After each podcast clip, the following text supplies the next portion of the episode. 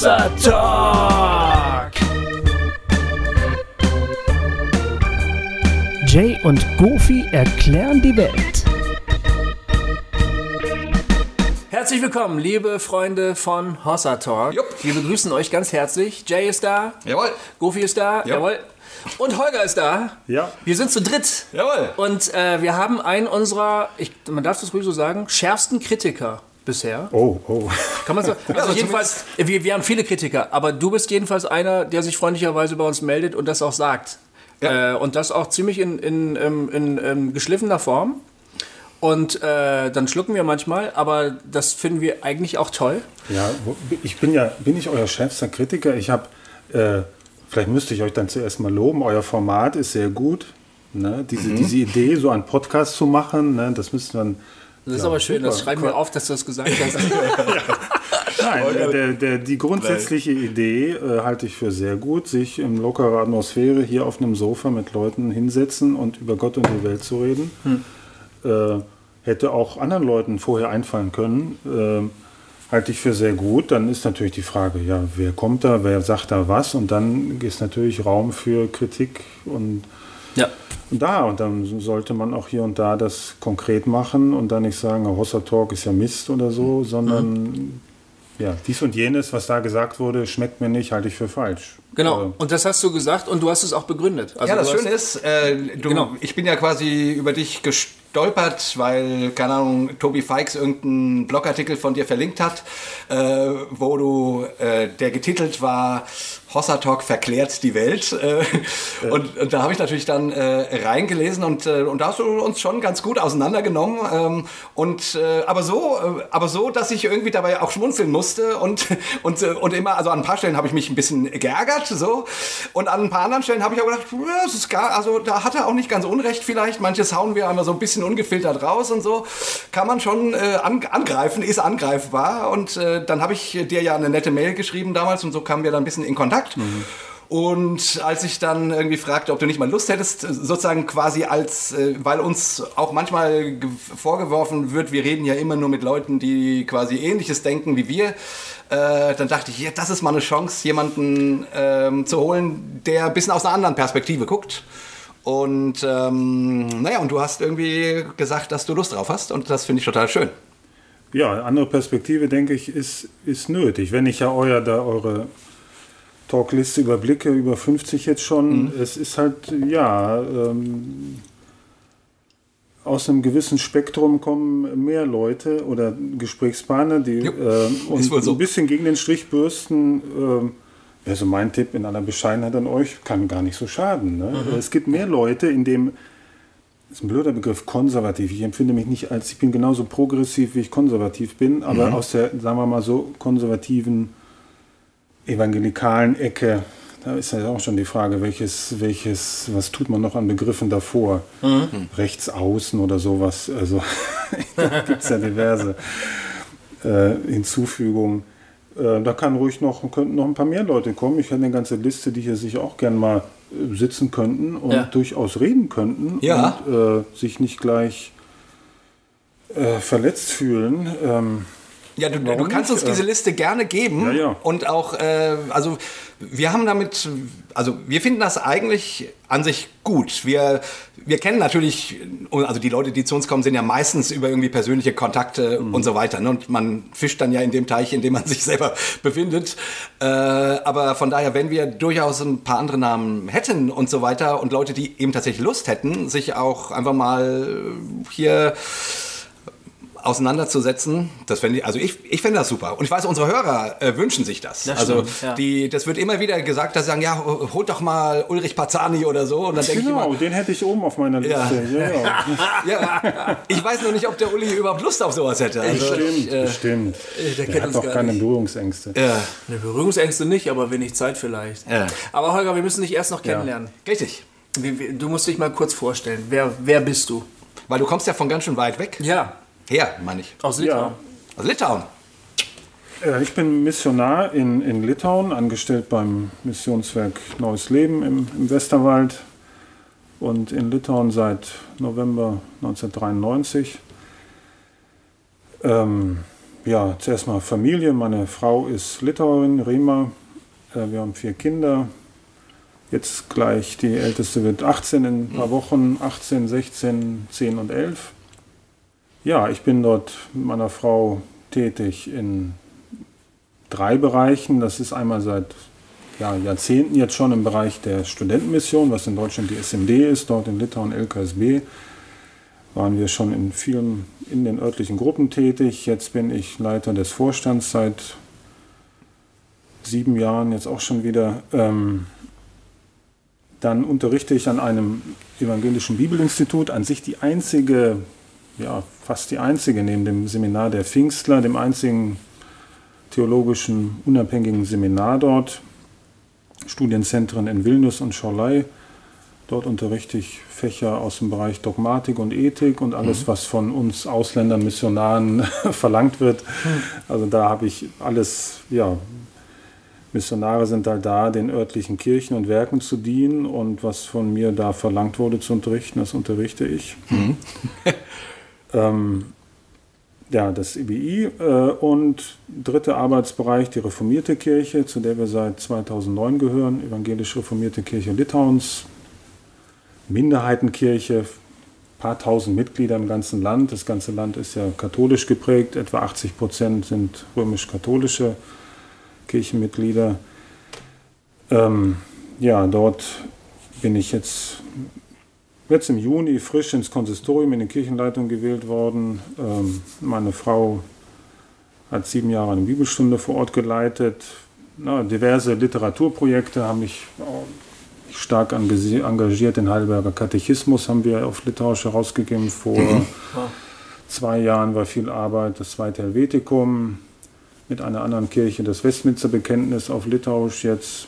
An diesen Projekten habe ich, da habe ich ja, viel Zeit und reingesteckt. Äh, in Zukunft könnte auch äh, Gemeindearbeit noch intensiver werden. Wir werden wahrscheinlich in den nächsten Jahren möglicherweise nach Kaunas umziehen, weil dort die Gemeinde keinen Pfarrer mehr hat und ähm, die Gemeinde an sich will, dass wir dort tätig werden. Mhm. Würdest du dann so eine pastorale Stelle da anbieten? Ja, die Kirche könnte mich jetzt seit der letzten Synode zum, mit meiner Ausbildung am Neues Leben Seminar zum Katecheten ordinieren. Das mhm. würden sie wohl machen und wollen, ja, wollen sie und da wird es wahrscheinlich in die Richtung mhm. gehen.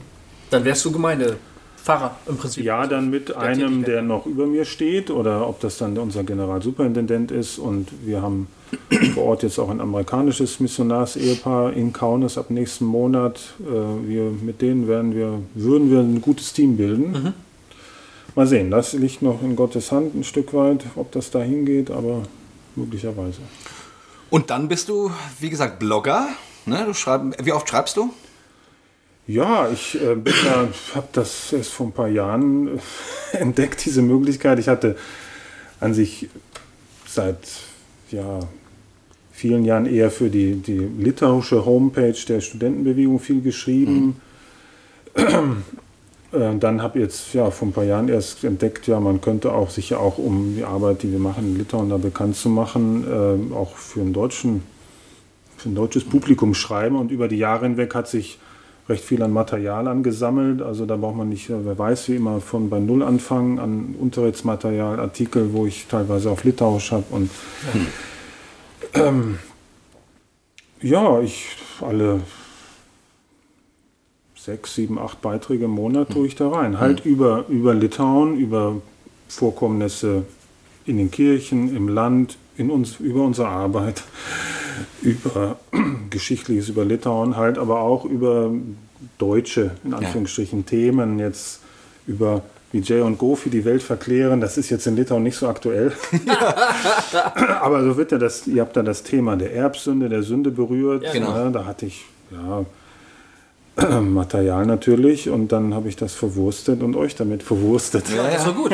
Also du hast eben auch so theologische Grundsatzsachen. Äh, ja, du schreibst ne? relativ ja, viel sicher, weil ich. Weil, ja, weil nach, wenn man auf die 50 zugeht und in dem Bereich über 20 Jahre tätig ist, dann, dann hat man dies und jenes gelesen, hat Material, hat Einblicke und Ja, dann, dann kann man auch schon hier und das jetzt mal von sich geben, ne? Ja. mit Artikeln und Ja. so. Ähm, Wo, wo finden dich die Hörer? Die wollen ja vielleicht auch mal lesen. ja, die Internetadresse ganz einfach. Mein, unser Nachname laen, l a h y n e Punkt lt, Ja, Litauen? Ja. Litauen. Und dann ist man da schon auf unserem Blog. Ich Das denk, verlinken wir, ne? In wir verlinken das in den- in den Shownotes. Shownotes, ja, genau. genau. Dass man da Ähm, draufklicken kann. Genau, vielleicht, je nachdem, ob wir noch auf, ein, äh, auf irgendwelche Blog-Beiträge zu sprechen kommen, dann können wir die auch direkt noch verlinken oder Genau. das schauen wir dann mal. Genau.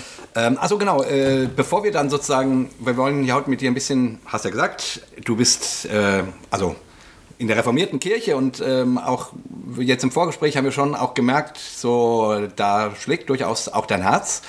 Ähm, und du wolltest uns heute ein bisschen den Calvin äh, näher bringen. Aber bevor wir damit einsteigen, wollte ich fragen, wie, wie um alles in der Welt kamst du auf Hossa Talk? Ja, das würde mich auch mal interessieren. Also, wie, Äh, wie, oh. verstehst du, als ich deinen Artikel Ich gelesen habe, nee, habe ich gedacht, wie hat der uns gefunden? Ich glaube, ich glaube, das war über, ich meine, über den Thorsten Hebel. Über Thorsten Hebel. Thorsten und Hebel haben viele Jahre, na viele Jahre, äh, wir haben zusammen äh, die Schulbank am Neues Leben Seminar gedrückt. ihr wart zusammen, ihr wart ja, Studienkollegen. ja, wir kennen komm. uns von daher. das ist jetzt mal richtig geil. Und wir haben uns natürlich, wo ich dann, ich bin nach Litauen, wir, wir haben uns aus den Augen verloren seit, seit den letzten 25 Jahren vielleicht zweimal gesehen. Ja. Äh, äh, wir haben uns in den Studienzeiten sehr gut verstanden äh, und ist ja auch ein umgänglicher Typ. ja, ja. Ähm, und wo sein Buch rauskam und Ja. ich glaube über den der ersten Hossa Talk, ich weiß nicht, wie ich darauf gestoßen bin, ich glaube darüber. Wahrscheinlich hast du es dann gegoogelt, seinen Namen gegoogelt oder Ich wie weiß, immer. kann ich nicht mehr sagen, aber darüber. Der Thorsten Hebel hat uns schon so manchen Hörer Ja, ja, beschert. ja, ich meine, der, der, hat, der ist- hat eine gewisse Prominenz und, Ja. und das, das, wie auch immer man dann darauf stößt. Ah ja, witzig, weil das ich war mich jetzt nicht der gefragt. Jakob Friedrichs, Nee, der, äh, den kannte ich zwar auch von Lim 2, Super 2. Oh, kennst du sogar auch. Yay! Ja, Cool. äh, damals die, die, äh, die von Campus, die Dia-Show. Genau, die Dia-Show. Die hat mich damals umgehauen. Ja. Äh, Die fand ich fantastisch. Ja, die war auch der Hammer. von genial. Fan. Die, Die hat uns als NIM 2 damals quasi eine, äh, einen großen Schritt weiter ja, gepusht. ja, also das war, war, ich sehr begeistert von. Ähm, öffentliche Freilichtvorführung gesehen. Ich fand, das fand ich super. Schön, das ist ja witzig, witzig. Ja, wir haben schon vorhin festgestellt, dass wir durchaus noch ein paar andere alte gemeinsame Bekannte haben. Das ist äh, echt lustig, weil f- wie, bevor ich deinen Artikel gelesen hatte, warst du mir natürlich, oder nicht natürlich, sondern einfach keinen Be Begriff, weil es keine Berührungspunkte gab. Und ich dachte, wer ist das? wer hier äh, uns hier äh, nicht in die Pfanne, das kann man nicht sagen, aber der zumindest äh, uns, äh, uns äh, freundlich verreist. So. Und da habe ich natürlich auch ein bisschen gegoogelt. Ah, Lit Litauen?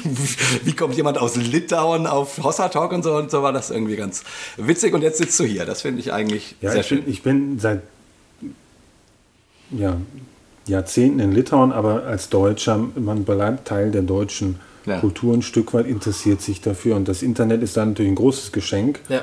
Äh, Früher war das alles ein bisschen komplizierter. Ja. Jetzt übers Internet kann man mit allem so verbunden bleiben, als ob man äh, nebenan sitzt. Und wir haben ja eben auch schon festgestellt, Litauen ist gar nicht so weit weg, wie man irgendwie immer ja, denkt. Zwei, Also, zwei, anderthalb, zwei Flugstunden Ja. mit Rhein oder Wizz Air oder wie auch immer Ja. schnell zu erreichen. Ja. Euro, Schengenland. Also es ist Wie groß ist Litauen denn? Du, ich, hab, ich bin äh, Fläche echt so banausig. groß wie Bayern, äh, Einwohner keine drei Millionen, also so. dünner besiedelt als hier das Rhein-Main-Gebiet. Ja. Das ist immer so der Kontrast für mich. Deutschland ist so in manchen Gegenden so dicht besiedelt und Ja. in Litauen ist halt ja diese, diese nordeuropäische, skandinavische Weite. Das auch viele Deutsche finden das auch toll. Ja. Ich habe da auch nichts gegen, äh, dass man deutlich dünner besiedelt, ähm, aber halt nicht weit weg, ähm, letztlich am anderen Rand der Ostsee. Was magst du an der litauischen Mentalität? Och, die liegt mir in vielem nahe. Die sind ähm, sehr gastfreundlich, sehr herzlich, wenn man die Leute persönlich kennt. Äh, oder wenn man. Ähm, sie sind wesentlich, äh, ja, naja, sind sehr leidensfähig, was die Geschichte mitgebracht hat. Also die sind, die nehmen manche, auch unsere Studenten am EBI, die, die reisen da, die sind berufstätig, haben Familie, Gemeindeverantwortung, studieren noch, einen noch obendrauf. Also neben Lasten schultern auf sich, wo viele Leute sagen, in Deutschland sagen würden, oh, das brauche ich jetzt nicht auch noch. Also leidensbereiter, leidenswilliger, einsatzfähiger, äh, als, ja, man kann das natürlich nicht letztlich, wer weiß, wie pauschalisieren, aber das als viele Deutsche. Ja. Ähm, Also die können arbeiten, die Leute. ja, sind äh, handwerklich die Männer ja alle, die können alles. Viele Männer können schlicht und einfach alles. sehr, sehr fit. Ja. Ähm, ähm, fleißig. Die Litauer, ja, das, der, der polnische Klempner in London ist ja schon sprichwörtlich. Ähm, äh, die, die Polen, die Litauer, auch die Letten, ja, was Arbeits-, was Strebsamkeit angeht, ähm, sind ganz, ganz fit. Äh, natürlich, die, die Arbeitsproduktivität ist nicht so hoch, weil wesentlich viel weniger Geld in, noch in der Wirtschaft äh, dort ist. Ähm, aber ja, die und mental sonst an sich uns immer noch Norddeutschen wie mir recht ähnlich, vom Temperament her. Ja, Ja, deswegen ist das für mich nicht so der große Kontrast jetzt hier. genau. ne? Die- Du kommst aus dem Raum Celle. Das ja, ist ja, aus dem. Kreis Genau. Celle. Ja. Äh, Das ist landschaftlich durchaus ähnlich, ähm, Mentalität auch durchaus. Hm. Ne? Natürlich gibt es auch Unterschiede. Ne? Die Leute drehen sich alle mit Vornamen an. Ne? Und, ähm, klar, die katholische Prägung kommt auch durch. Wesentlich sind die Leute aut autoritärer geprägt. Also Ja. man, man hört auf Autoritäten und Leute in Autoritätspositionen, ob das in der Schule ist, in der Kirche, haben einen ganz anderen Status als jetzt, als jetzt hier. Also so ein, so ein rotzig freches Format wie Hossa Talk würde Oh, da das vielleicht... schwierig. Hätte- sag ich jetzt hätten mal Probleme so. da, ne? Also da ja, überhaupt das wäre das wär durchaus, könnte schwierig sein. Ja. Ne? Deswegen, da merke ich auch mein Deutsch sein, dass ich da überhaupt kein Problem mit habe. Mhm. In Litauen müsste man das irgendwie anders anstellen. Ich glaube, da werden die, was die Weltherrschaft angeht, ich glaube, Litauen wird schwierig.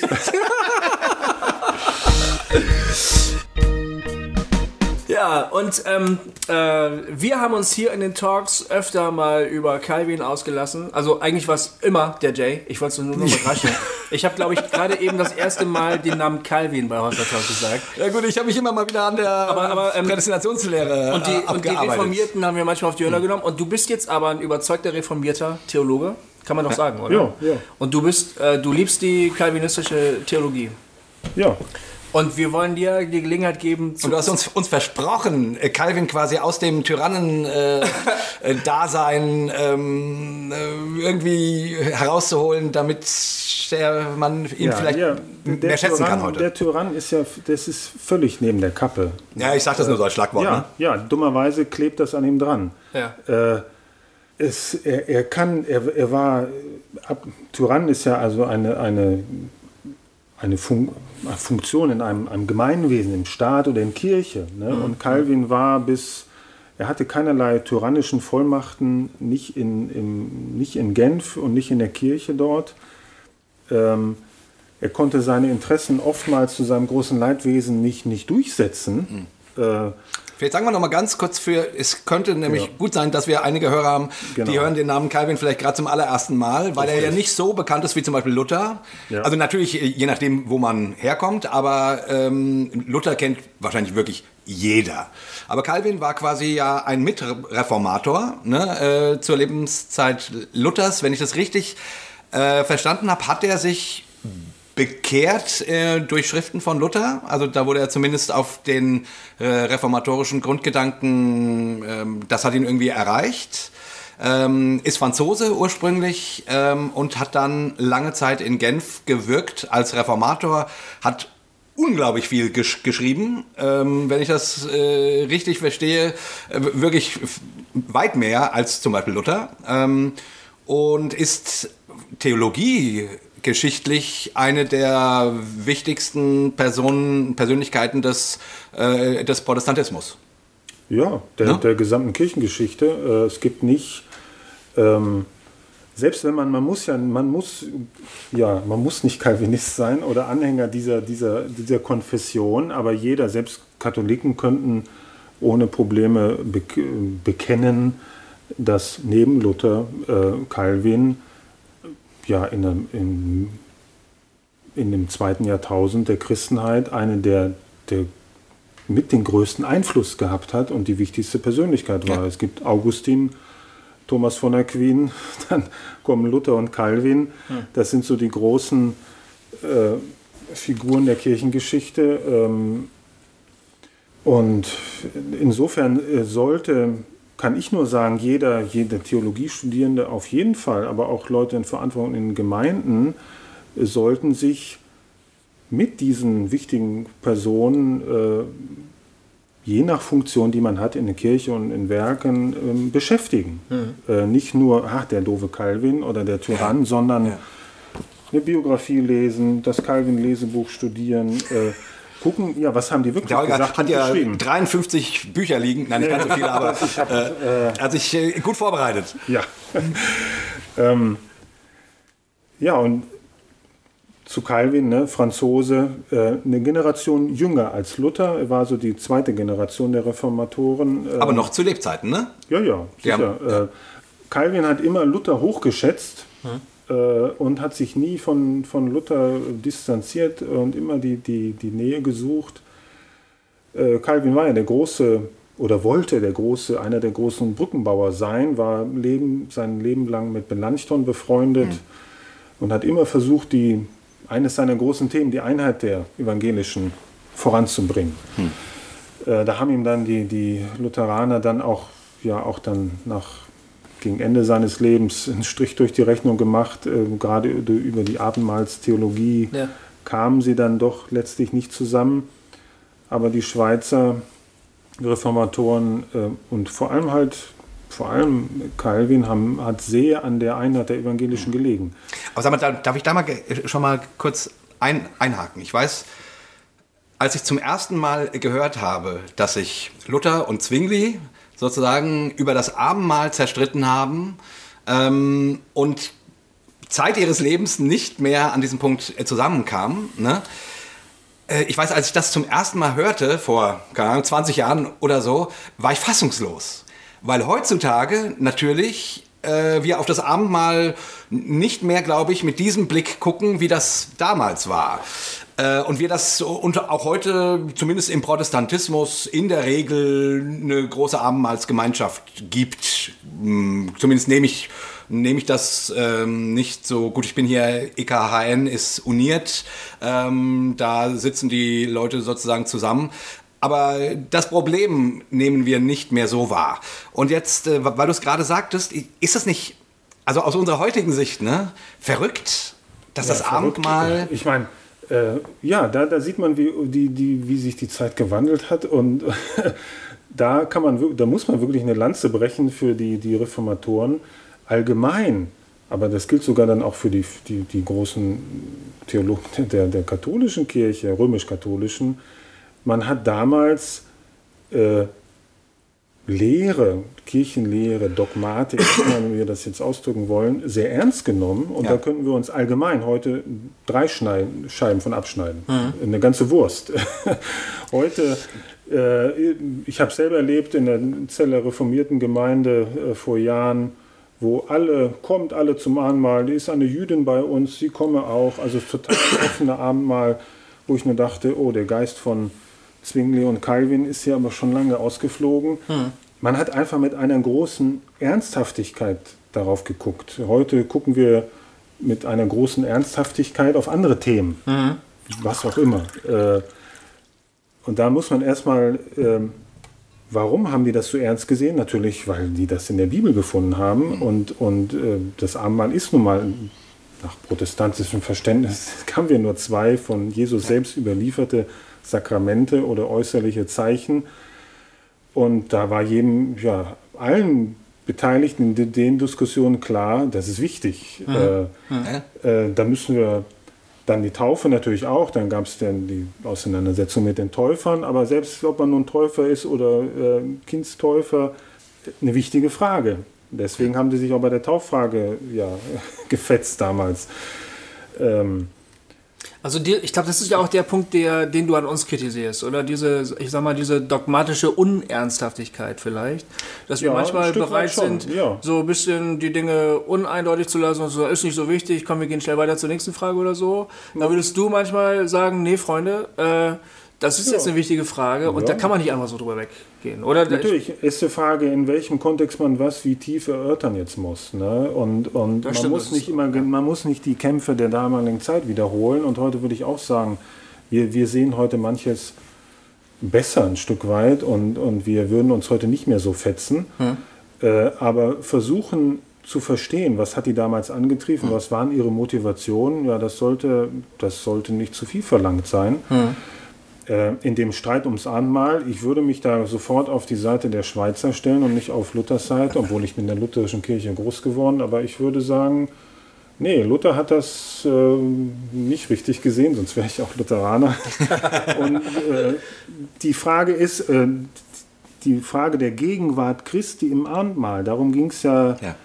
die ist immer noch aktuell und das sieht man dann halt leichter, nicht wenn man hier im ökumenischen Frankfurt, äh, sage ich jetzt mal, wohnt, sondern das sehe ich auch in Litauen. Ich bin jetzt auch deswegen, bin ja in der lutherischen Kirche aufgewachsen, reformiert geworden, auch ein Stück weit im Kontrast mit dem katholischen Umfeld in Litauen. Und das ist halt dominant katholisch. Ja. Das ist dann wieder ein ganz anderer Katholizismus als jetzt hier äh, in Hessen oder da in Norddeutschland. Und da, wenn jetzt alle Katholiken und meine, die Verwandtschaft meiner Frau, alles Katholiken, naja, jetzt nicht mehr, aber meine, meine Schwiegermutter war fromme Katholikin, habe sie ab und zu mal zur Messe gefahren und äh, Ablasswesen in Litauen noch lebendig. Ehrlich? Äh, Wirklich? ja, ja, gibt im, im Sommer an jeder Ecke gibt's einen wöchentlichen Ablass. Litauen hat die älteste Marienerscheinung Europas, 1608 in Shilowa, die äl- älteste anerkannte Marienerscheinung äh, Europas war in Litauen, äh, um natürlich, es war eine politische Marienerscheinung, um an dem Ort die Reformierten zurückzudrängen. Litauen war ja, stand ja auf der Kippe im 16., 17. Jahrhundert wäre, es war schon halb evangelisch das Land und dann im Zug der Gegenreformation wurden die Protestanten halt wieder zurückgedrängt und da hat eine Marienerscheinung wunderbar geholfen. Ähm, jede zweite Kirche Litauens ist Maria geweiht und die Frage der Gegenwart Christi im Abendmahl, die ist ja, ja, gehst du in eine katholische Kirche rein, äh, dann ist vorne, äh, ja, Hostien aufbewahrt, gehst du auf die Knie oder nicht. Wenn dort Christus Leib, mit seinem Leib gegenwärtig ist, dann ist nur angemessen, wenn man auf die Knie geht. Ähm, oder ist er nicht leiblich gegenwärtig? Äh, dann äh, sicher, die Lutheraner haben wieder eine andere Position. Aber die, die Fragen sind ernst und diese Ernsthaftigkeit in Litauen begegnet die einem.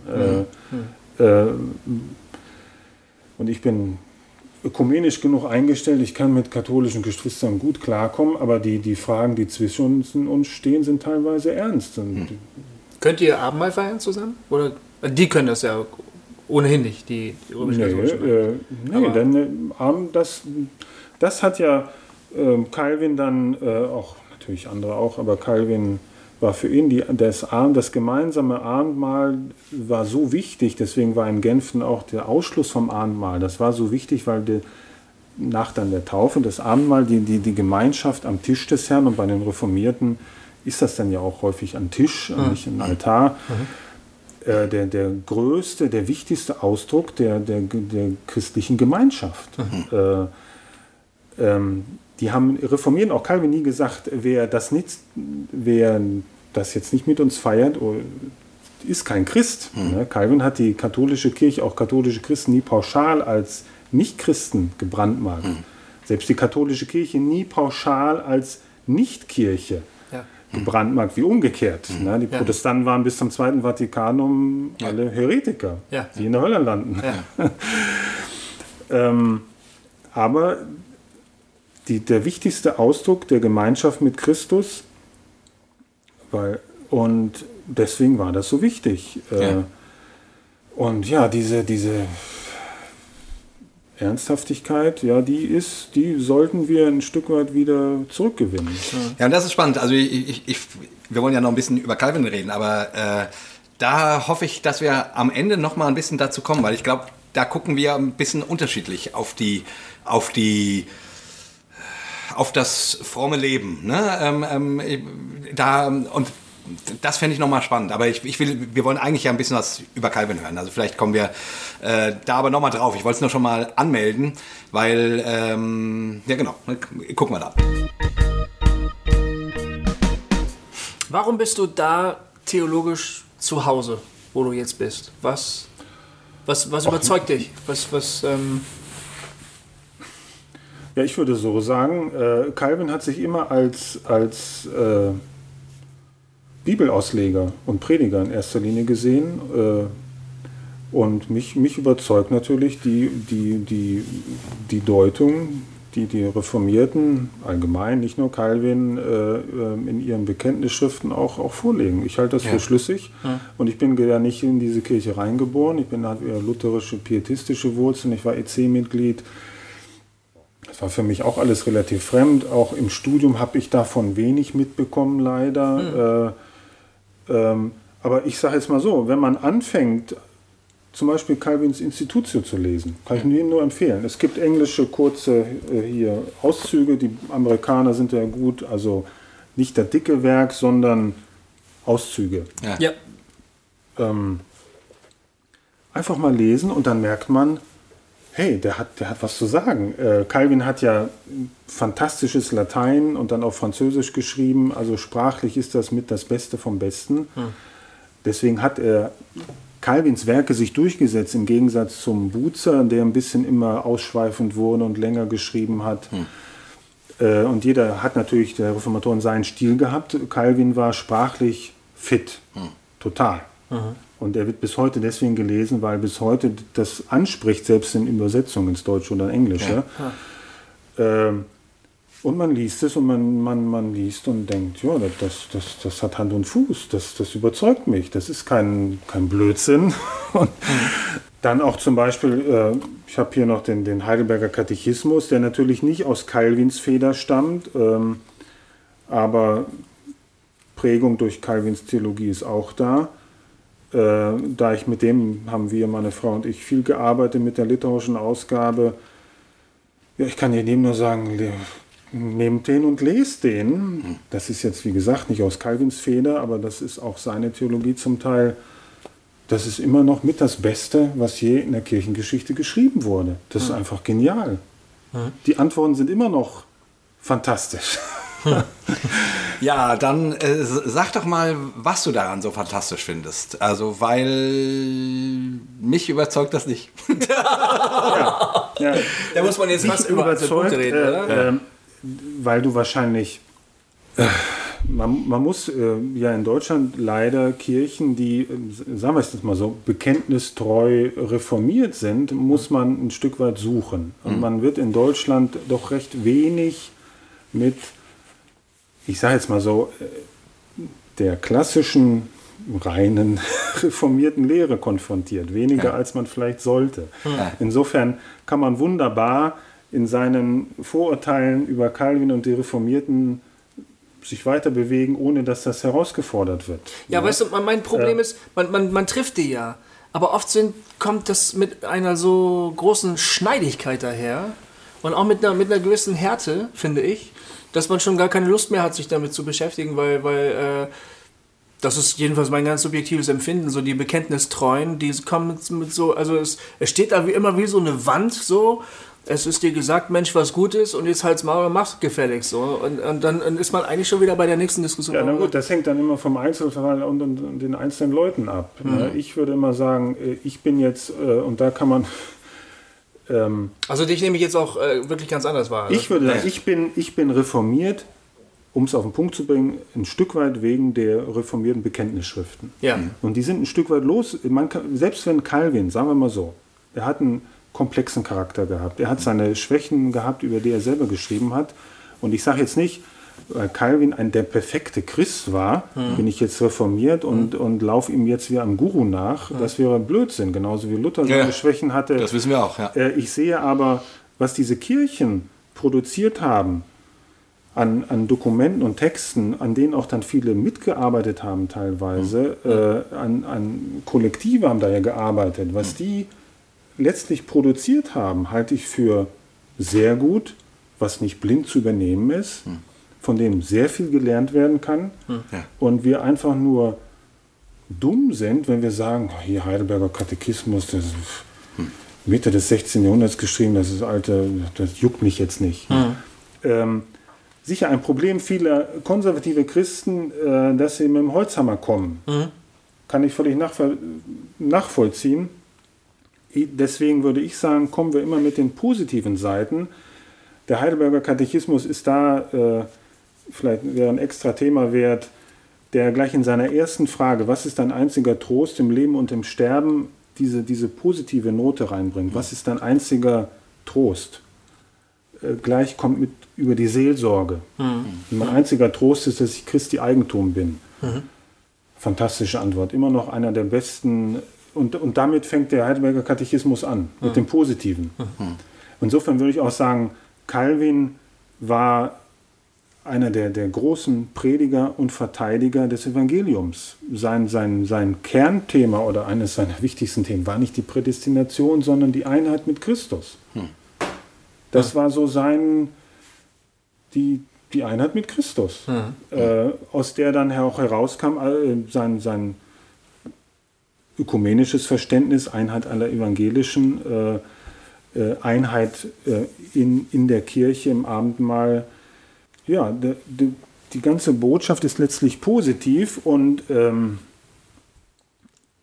hinzu kommen die ganzen positiven Impulse. Ne? Calvin hat das Diakonat neu eingeführt, was verschüttet war im Mittelalter. Sozial, so, kirchliche Sozialarbeit, wo kommt die her? Aus Genf, aus Calvin. Jetzt überraschst du mich immer wirklich. Ja, Jetzt bin ich Calvin hat das es so? Diakonat äh, in Genf rehabilitiert. Äh, in den lutherischen Ländern äh, kam es zu nichts dergleichen, auch in Zürich nicht, in Genf, weil sie halt dort, natürlich hat es die historischen Umstände ergeben, äh, die Kirche von, vom Scratch, vom, von Null auf quasi aufbauen mussten. Ja. Und Calvin hat dann seine, seine äh, Kirchenordnungen geschrieben, die, die Ämter neu geordnet. Oder Calvin, das war alles Kollektivarbeit. ähm, haben das Amt des Diakon neu eingeführt. Natürlich auch, weil die ungeheure soziale Spannung da in Genf hatten. Flüchtlinge aus Frankreich kamen. Ne? Es, also die, die Flüchtlingssituation, was wir heute in Deutschland haben, das in Genf, alles da. Flüchtlinge. Calvin war ja selber Flüchtling und musste aus Frankreich fliehen. Hatte er hugenottische Wurzeln oder was? Oder? Als Calvin floh, gab es noch keinerlei äh, Ah, evangelische Kirche. Ah, ja, Hugenotten waren dann erst Klar.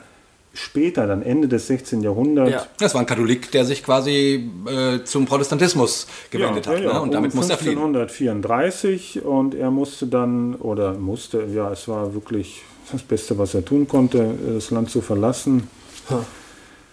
Ähm, ja, Diakonat. Äh, können, haben wir letztlich Calvin zu verdanken. Die Rolle der Laien in der Kirche hat nicht die Lutheraner haben die Laien rehabilitiert, sondern äh, vor allem auch nicht Zwingli und die Züricher Kirche, sondern die Genfer Kirche, das Laienälteste in der Kirchenleitung äh, Verantwortung übernehmen. Ist es so, ja? Das ist eine, eine, eine kalvinische äh, Neuerung. Warum?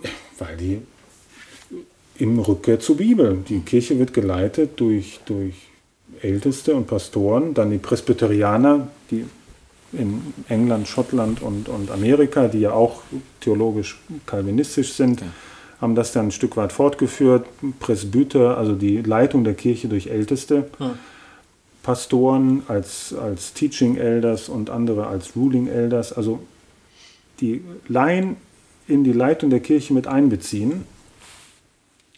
Was für uns vielfach selbstverständlich ist in Deutschland, es geht letztlich auf, auf, auch auf Calvin zurück. Äh, Hat das eigentlich ich für, und das, das, hat, das begeistert mich in Litauen, wo wir doch von der katholischen Prägung her die, die Alleinherrschaft der Pfarrer dort sehr stark haben, auch in der lutherischen Kirche. Und das geht ja bis in die Freikirchenrauch rein. Ja. Männern gefällt es, allein als Einzelperson das Sagen zu haben, ist völlig natürlich.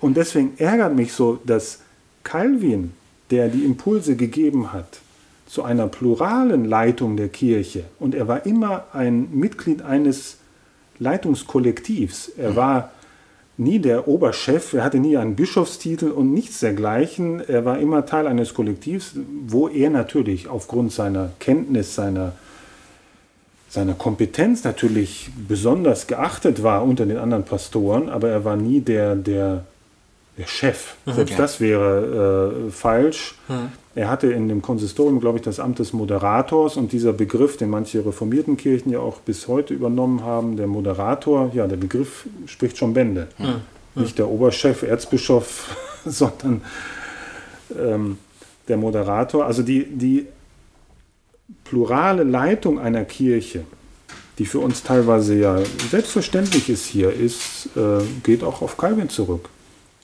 Also Leitungsteams. Leitungsteams. Ja. Ja, ja. ja äh, cool.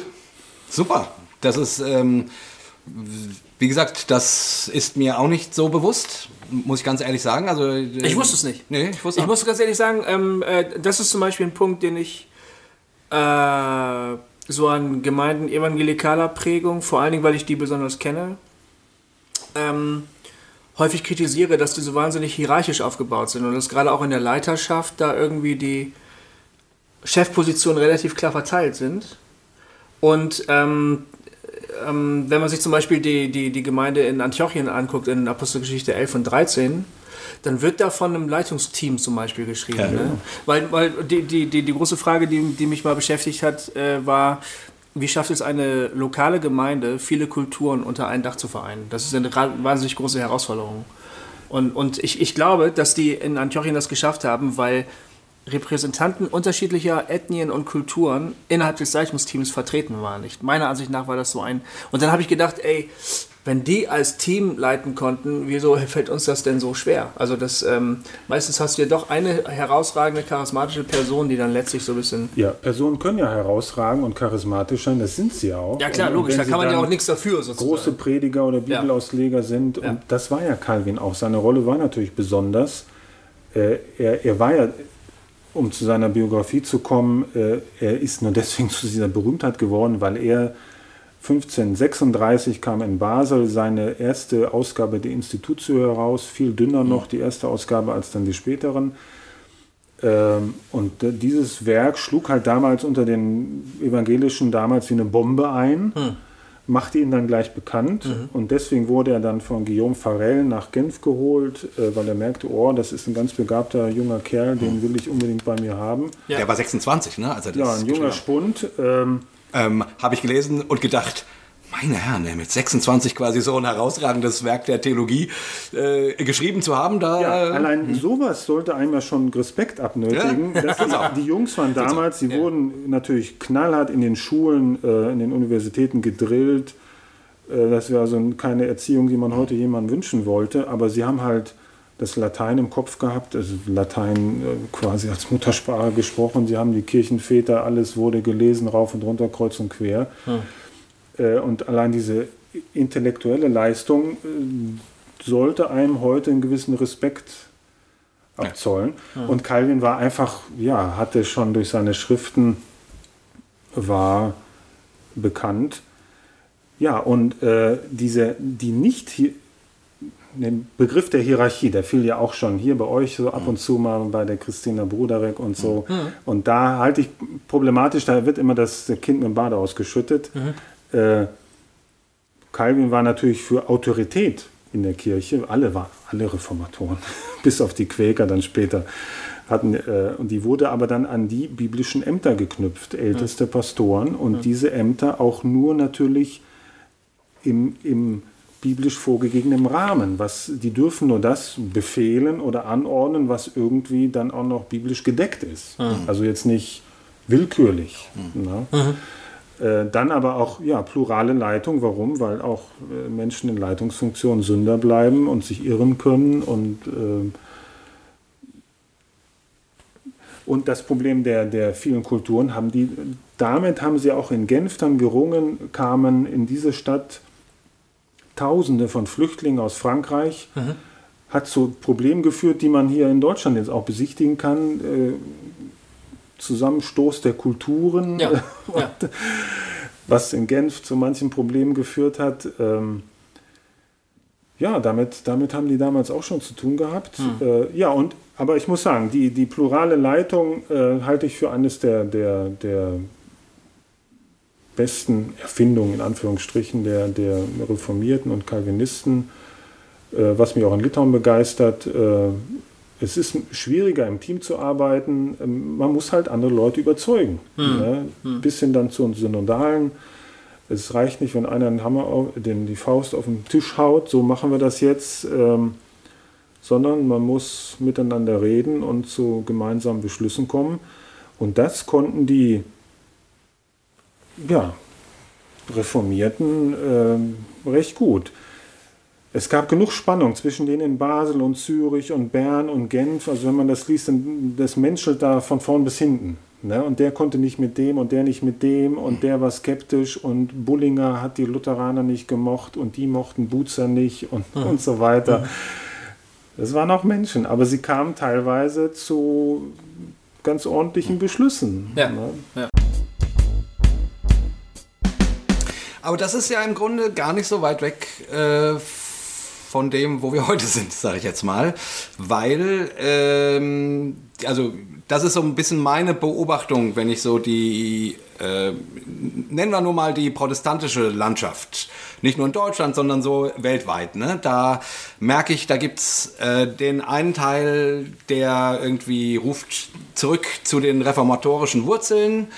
Ähm, die bezeichnen sich dann eher als konservativ oder so. Und dann gibt es den Bereich, die irgendwie, ähm, keine Ahnung, nennen wir es mal aufgeschlossener sein wollen oder wie auch immer. Ähm, und auch da, die verstehen sich ja oft nicht. Ne? So, was wir vorhin auch schon hatten, wo du sagst, ja, ladet doch ruhig mal noch mal ein paar Geschwister äh, aus der konservativeren Fraktion, ohne das jetzt negativ zu meinen, ein.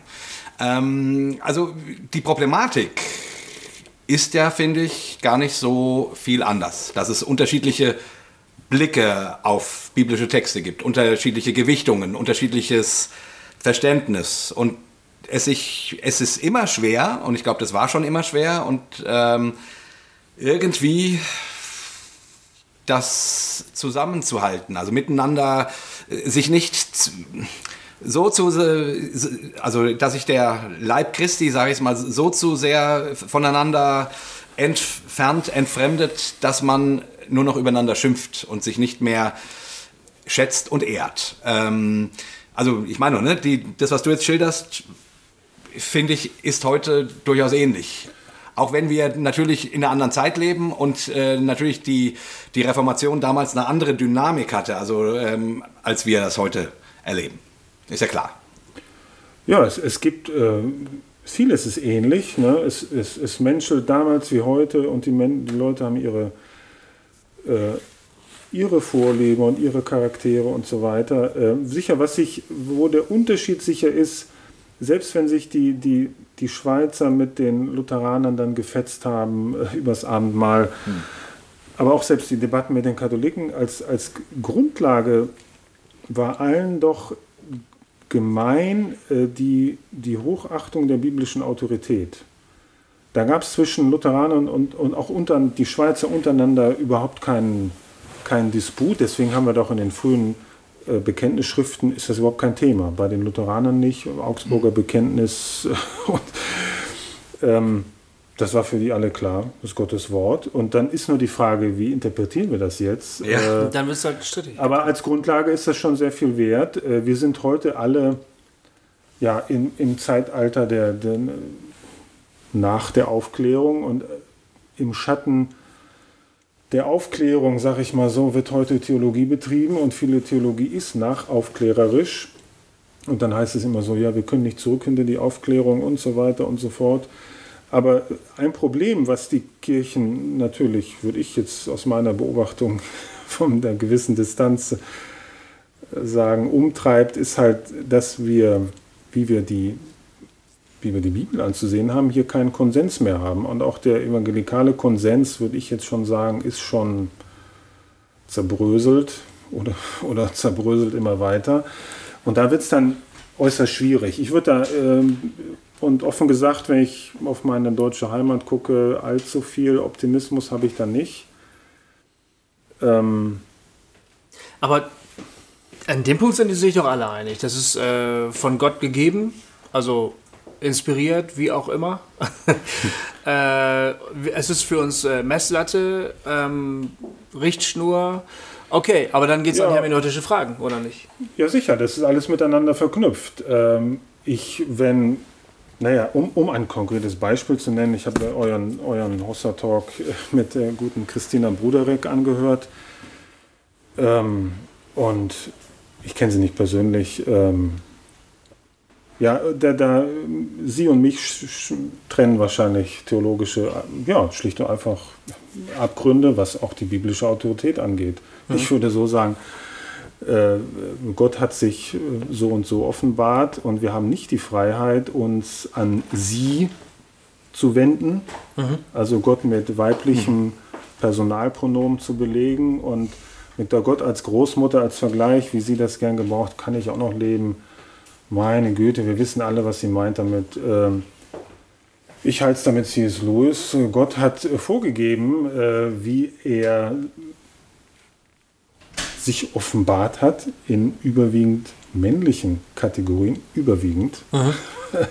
Und wir sollen uns auch deswegen an Gott, den Vater, wenden, dass die gute Christina da über damit Probleme hat, wie er sie ja offen gesagt hat, Gott der Vater, und sie rückt ja den Gott, den Vater auch dann äh, weit weg. Oh, da habe ich massive Probleme mit. Ich halte das für, für sehr problematisch, äh, denn das haben äh, dann, dass wir Gott zum Vater haben, dank Christi Tat, ist das größte Geschenk des Evangeliums, dass wir Teil seiner, dass wir adoptiert sind ja. in seine Familie hinein, ist ja. das größte äh, Geschenk des Evangeliums, die Rechtfertigung. Wir sind von Schuld befreit. Das haben die Lutheraner seit Luther und alle Evangelischen stark betont. Dann die Reformierten und im Westminster-Bekenntnis dann noch schöner haben wir das drin, dass wir von Gott adoptiert sind. Mhm. Also nicht nur, okay, deine Schuld ist vergeben, aber du bleibst, ja, du bist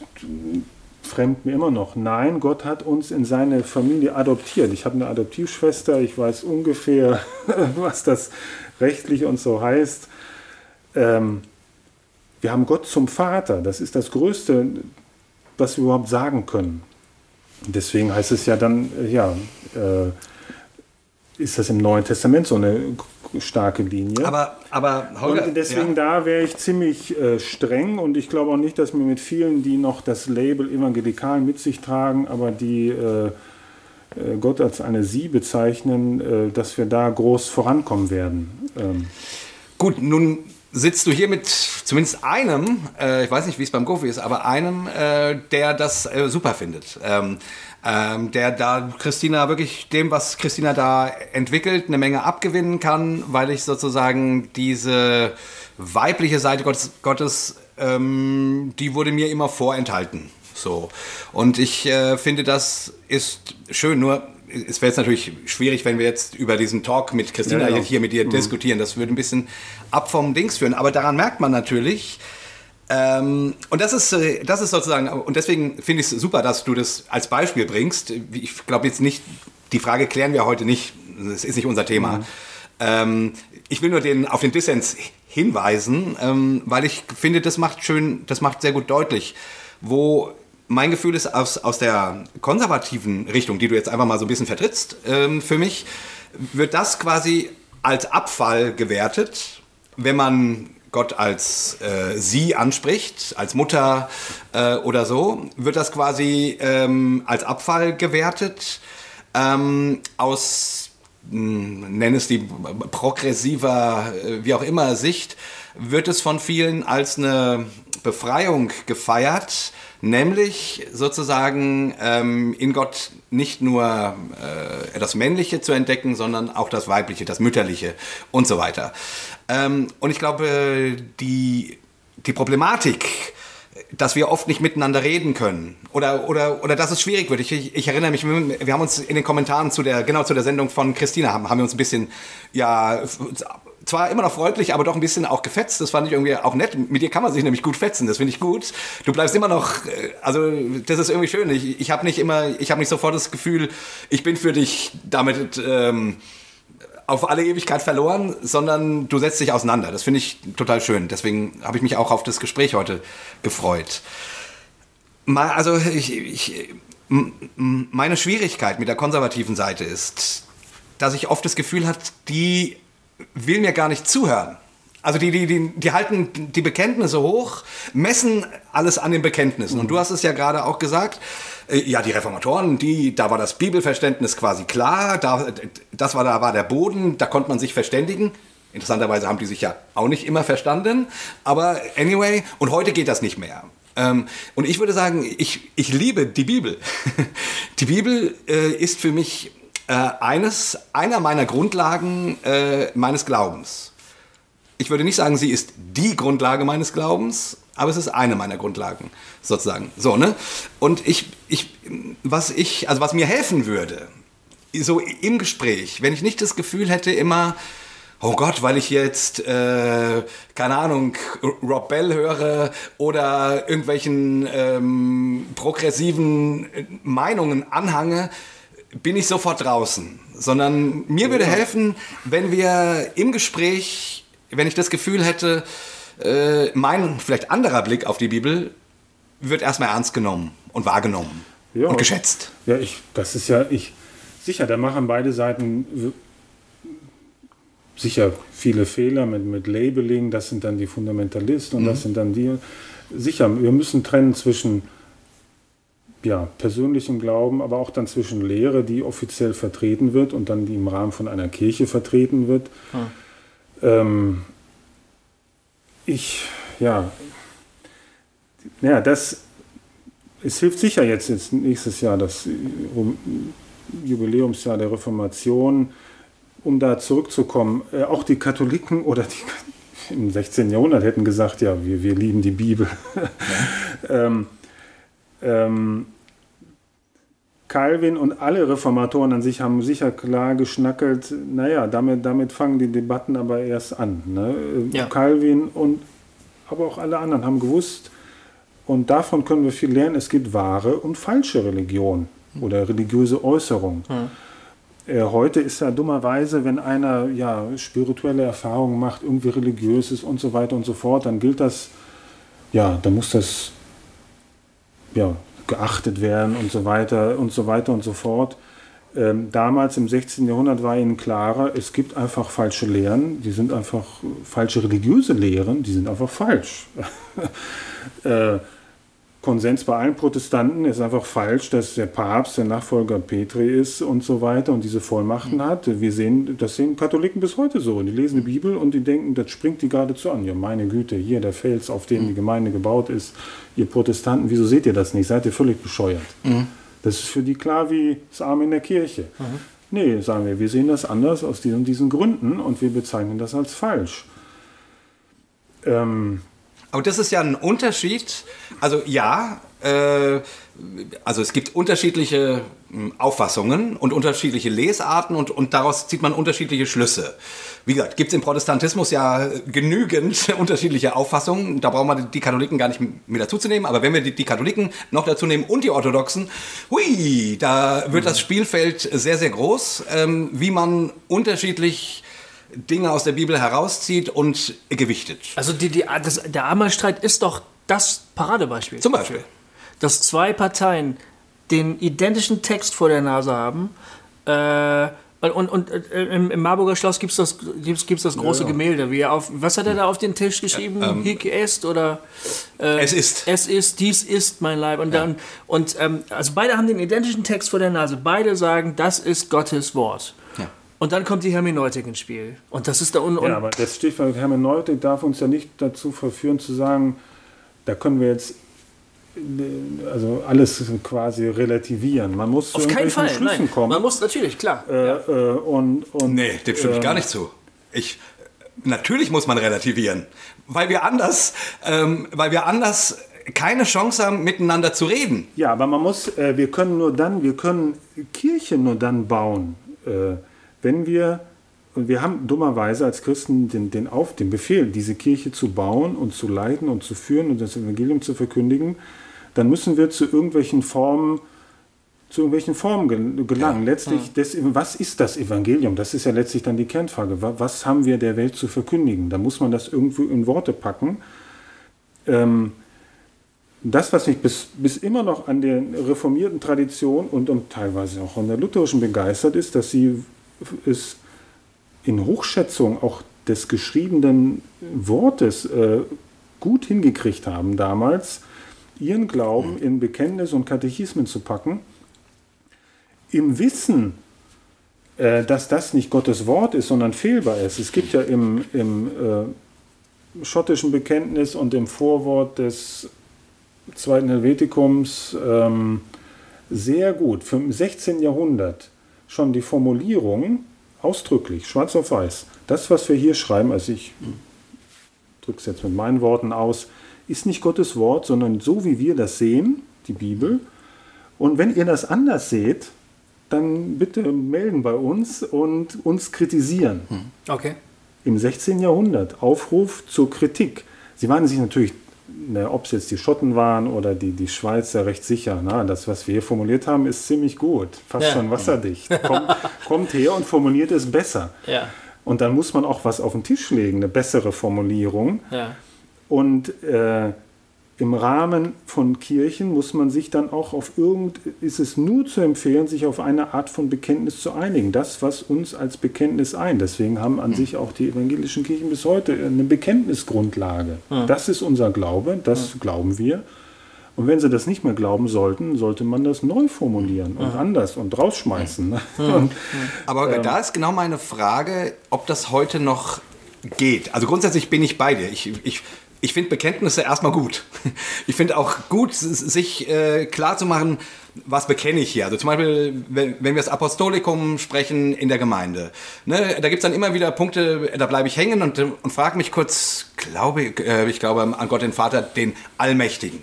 Was heißt denn Allmacht? Glaube ich das eigentlich? Und so, ne? Also ich, ich, ich arbeite mich daran ab käme unter Umständen, deswegen bin ich ja auch kein, kein Calvinist, äh, äh, bei, der Form, also bei der äh, Formulierung Allmacht habe ich schon ein, ein, großes Problem und so weiter, aber das müssen wir jetzt, jetzt nicht vertiefen. Ich, ich, ich will nur sagen, das hilft mir, sozusagen meinen Glauben zu formulieren und mich daran abzuarbeiten, mich da wiederzufinden, mich zu bergen oder auch zu neu zu orientieren. Ne? Und ich kann dann auch Dinge mitsprechen, wo ich sage, die glaube ich eigentlich gar nicht mehr, ähm, aber das ist Teil meiner Kirche, ich bin Teil dessen und so weiter. Damit will ich nicht sagen, also damit will ich sagen, ähm, ich schätze das sehr. Mein Gefühl und ich ähm, und ich weiß, dass, ich nehme an, weil ich glaube, das ist der größte Streitpunkt, den es äh, so zwischen den, keine Ahnung, progressiven Emergenten und den eher konservativen Geschwistern gibt, äh, ist, dass die progressiven Menschen großzügiger sind. Im Sinne von, ah ja gut, jetzt sieht er das, das halt so und also die sind eklektischer. Also, und das passt natürlich in unsere Zeit. Das wird uns ja, ja. auch vorgeworfen. Ihr seid eklektisch. Da, da steht ja gar keine echte Theologie mehr dahinter und so weiter. Mein Gefühl ist, meine Frage ist, ähm, ich weiß nicht, wie wir in dieser Zeit anders Kirche leben sollen, sodass sie für die Menschen noch zugänglich ist. Ähm, ohne Eklektik Eklektizität, weil also mein Empfinden ist, dass, dass das Festnageln auf Bekenntnisse, so richtig und so wichtig ich die Bekenntnisse finde, habe ich ja gerade gesagt, das wird schwierig. Ja, da, weil die Menschheit so differenziert ist. Da müssen wir sehen, wir, unsere, Bekenn unsere protestantischen Bekenntnisse, da wird Festnageln ist ein schwieriger Begriff. Sie sind alle insofern relativ, als sie nicht Gottes Wort sind. Sie können ja. korrigiert werden, sie können abgeschafft werden. Und es ist ja auch vielsagend, um da zu kommen, dass viele reformierte presbyterianische Kirchen überhaupt keine Schrift Calvins in ihren Bekenntnissen haben. Ja. Auch die litauische reformierte Kirche nicht. Äh, nach dem, das zeigt schon, der ist nicht der Guru, der Oberchef dieser Kirche. Äh, und die reformierten Kirchen haben ja das gezeichnet, sie aus gegenüber den Lutheranern, ganz verschiedene, die Presbyterianer, die Schweizer, die Litauer, die Ungarn, verschiedene Gruppen von Bekenntnisschriften. Hm. Das zeigt schon, ja passt sich den Situationen ein Stück weit an der Lage vor Ort. Äh, dieses, diese die Lutheraner haben alle ihre, das äh, Augsburger Bekenntnis. Ne, die Reformierten waren schon immer flexibler, was denn den die Situation vor Ort anging, weil halt Calvin auch wusste, in äußeren Dingen, da, also wie man jetzt betet und singen und das und jenes, können wir flexibel sein. Ja. In den Kernlernen müssen wir uns einig sein, aber alles andere kann unterschiedlich gehandhabt werden. Ist ja auch schon mal, war damals ein gewaltiger Schritt Ja. vorwärts. Ja. Äh, dass wir in diesen vielen Ritualen, äh, und Calvin war da auch persönlich recht äh, flexibel um der Einheit der evangelischen Willen. Aber wir, wir, wir sind, wir, wir, die, die Kirche ist berufen, das geht ja aus dem Neuen Testament äh, und schon im Alten Testament hervor, äh, ist berufen, anders als die Welt zu sein. Und da, da, das, das zeigt ja schon, da muss irgendwo eine irgendwie Art von Linie gezogen werden. Das stimmt. Die Kirche ist nicht die Welt Ja. und sie ist dazu beauftragt, die, äh, das Evangelium zu verkündigen äh, und die Kirche zu bauen und, äh, und so weiter und so fort. Und äh, äh, da sind wir ein Stück weit eklektisch. Aber ja, ich würde sagen, wenn ich meine Bibel lese und aus heutiger Perspektive, ja, da erscheinen die schon im Alten Testament. Die Propheten fürchterlich engstirnig, fürchterlich kleinlich. äh, Aber um hätte- Lehrfragen ging es da nicht. genau, Natürlich, und das, nee, nee, das natürlich ging es um Lehrfragen. Nee. nein, Es ging um soziale Fragen. genau, es ging um soziale Fragen. Also bei den Propheten. Soziale Fragen sind ja auch Lehrfragen.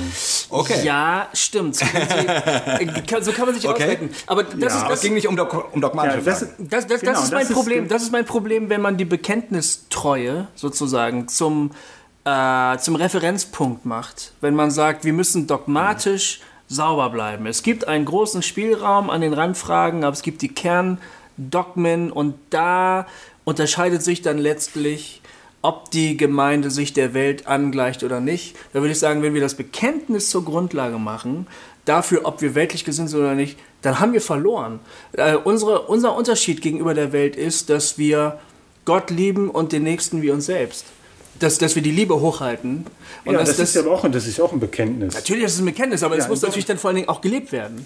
Ja, insofern sind wir uns ja einig. Äh, Wir haben, jeder Mensch hat eine Art von Bekenntnis, das heißt, eine, ein, was ihn treibt, woran er sich orientiert, was für ihn in irgendeiner Weise Autorität ist. Dann Ja. ist nur die Frage, inwieweit ist das präzise formuliert, schriftlich gefasst und wenn es dann um eine Kirche, eine Gemeinde geht, ist das fast schon notwendig, weil da kann nicht jeder mit seinem Privatbekenntnis durch die Gegend laufen. Dann, Stimmt schon.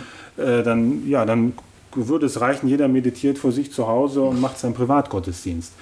Das ist, für andere Religionen geht das ja sogar. Äh, Shintoismus, Buddhismus. Ich finde es die auch sehr haben deswegen eine Attraktivität auch in Mitteleuropa, Ja. weil sie letztlich gemeindelose Religionen sind. Ja. Ja. Die Kirche hat den, die Kirche Christi hat den, den, den, den ungeheuren die Herausforderung, ja, dass irgendwie müssen wir hier zu, zu, zu Rande kommen miteinander, Mhm. weil da, da hat noch keiner den Gedanken der Kirche aufgegeben und da müssen wir irgendwo Mhm. uns eine gemeinsame Lehrgrundlage schaffen und irgendwie ist die immer vorhanden. Im schlimmsten Fall ist die nur im Kopf des Pastors oder irgendwie vorhanden. Die Bekenntnisse haben ja den großen Vorteil, Ja, dass das sie stimmt. auf dem Tisch liegen und diskutiert werden können. In vielen Freikirchen, die sich der Bekenntnislosigkeit rühmen, ist dann so, das Bekenntnis ist das, was der Pastor denkt. Ja.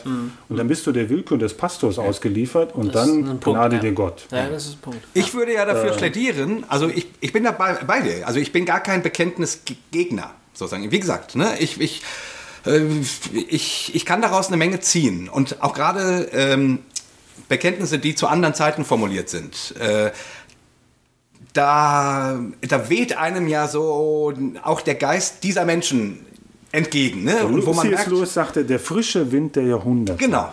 Das habe ich auch, äh, auch bei dir gelesen ähm, ähm, in, in deinem Blog. Den fand ich übrigens sehr gut, den, den Artikel, wo du das hinten dran stellst. Und ja, genau so, so empfinde ich es auch. Das finde ich sehr, sehr gut. Mein Plädoyer wäre, ähm, ja, Bekenntnis, ja, auch modern, also auch neues Bekenntnis schreiben, wie auch immer. Ich wünsche mir nur, dass die Menschen mit ihren Privatbekenntnissen, mit ihren Privatreligionen, die es ja nach wie vor gibt und die es, glaube ich, heutzutage mehr denn je gibt, weil der gesellschaftliche Konsens nicht mehr so einfach herzustellen ist im Sinne einer Weltanschauung. Ähm, ähm, also das wird schwieriger sozusagen. Das ist ja mein ganzes Argument.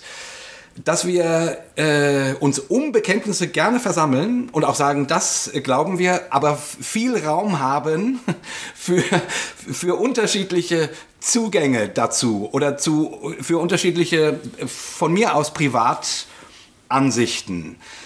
Und, und die Vermittlung also meinetwegen, dass eine Christina ähm, mit ihrer Mutter, äh, Muttergott ähm, ähm, sich da gerne dazusetzen darf und man, und man sagt, ja, und Christina, wie siehst du das denn? Und dann darf sie das äh, erzählen und alle hören zu, aha, die Christina sieht das so und so mit der Muttergott, okay, so. Ähm, und dann hat man eben, ähm, also, also verstehst du, ich, ich, ich wünsche mir, ich glaube, wir können uns nicht einfach nur um ein Bekenntnis, sei es ein altes oder neues, versammeln und sagen, so ist es. Jeder, der drei Meter weiter links steht, ist draußen. Jeder, der drei Meter rechts steht, ist draußen. Sondern ich, wir müssen irgendwie vermitteln. Und das Bekenntnis soll dazu ja. dienen, aber es darf nicht dazu führen, uns gegenseitig genau, ja, dieser, dieser dienende, abspenstig zu machen. Da bin ich ja in vielerlei Hinsicht voll bei dir. Der, die, Calvins, um zu ihm zurückzukommen, ja. sein ganzes, seine ganze, er hatte sich als, als Diener seiner Kirche verstanden. Ja. Seine, er hat ja fast jedes Buch der Bibel kommentiert. Warum? Nicht um sich eine Reputation zu verschaffen, sondern um den Pastoren und dem Gemeindevolk zu dienen, damit die die Bibel besser verstehen. Ja. Alle Werke, alles, alle, und dann auch die Katechismen ist ja ein, ein pädagogisches Instrument, die große Vision stärker der Reformierten als der Lutheraner, obwohl Luther ja auch seine Katechismen geschrieben hat, aber die waren stärker dran, ähm, dem einfachen Gemeindevolk den Glauben zu verkünden. Hm, äh, ja.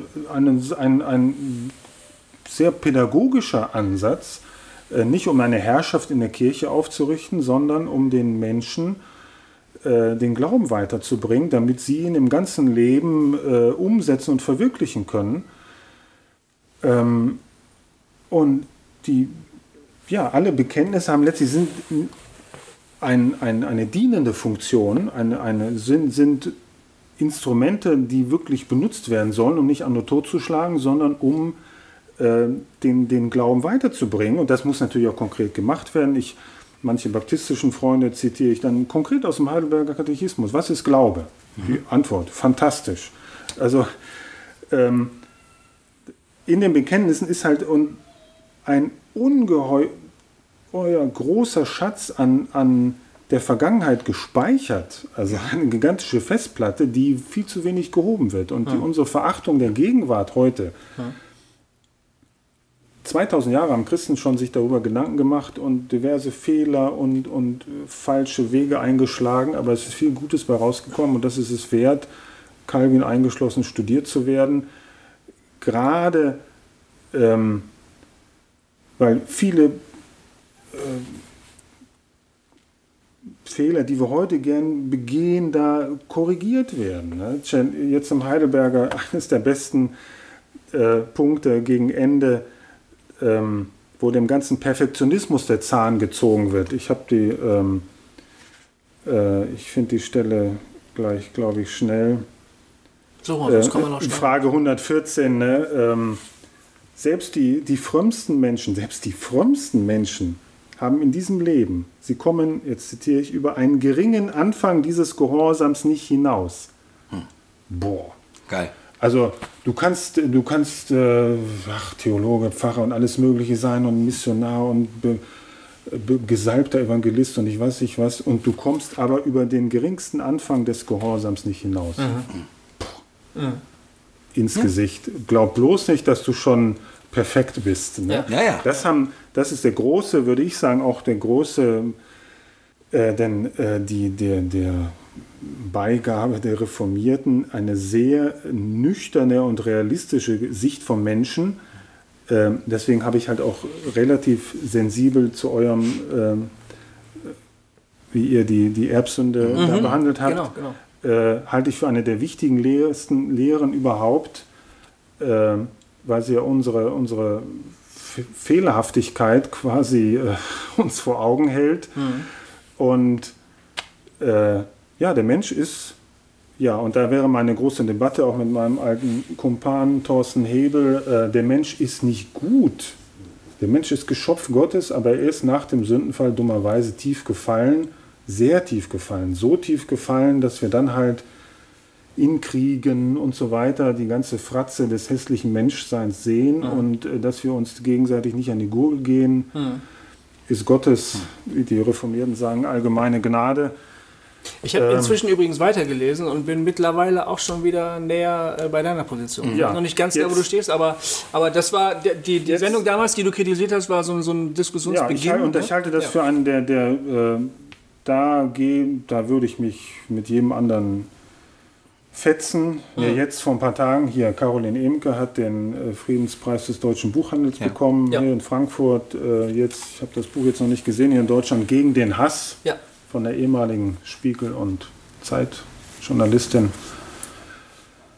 Äh, Im Spiegel schrieb sie da ein Interview vor, vor, vorletzte Woche. Ähm, ja, der, der, der Hass ist aber keine anthropologische Grundkonstante.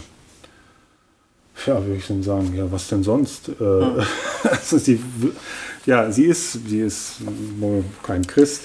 Äh, und äh, der Heidelberger Katechismus, der haut einem ja sofort dann in die, ähm, in die Schnauze, auf Deutsch gesagt.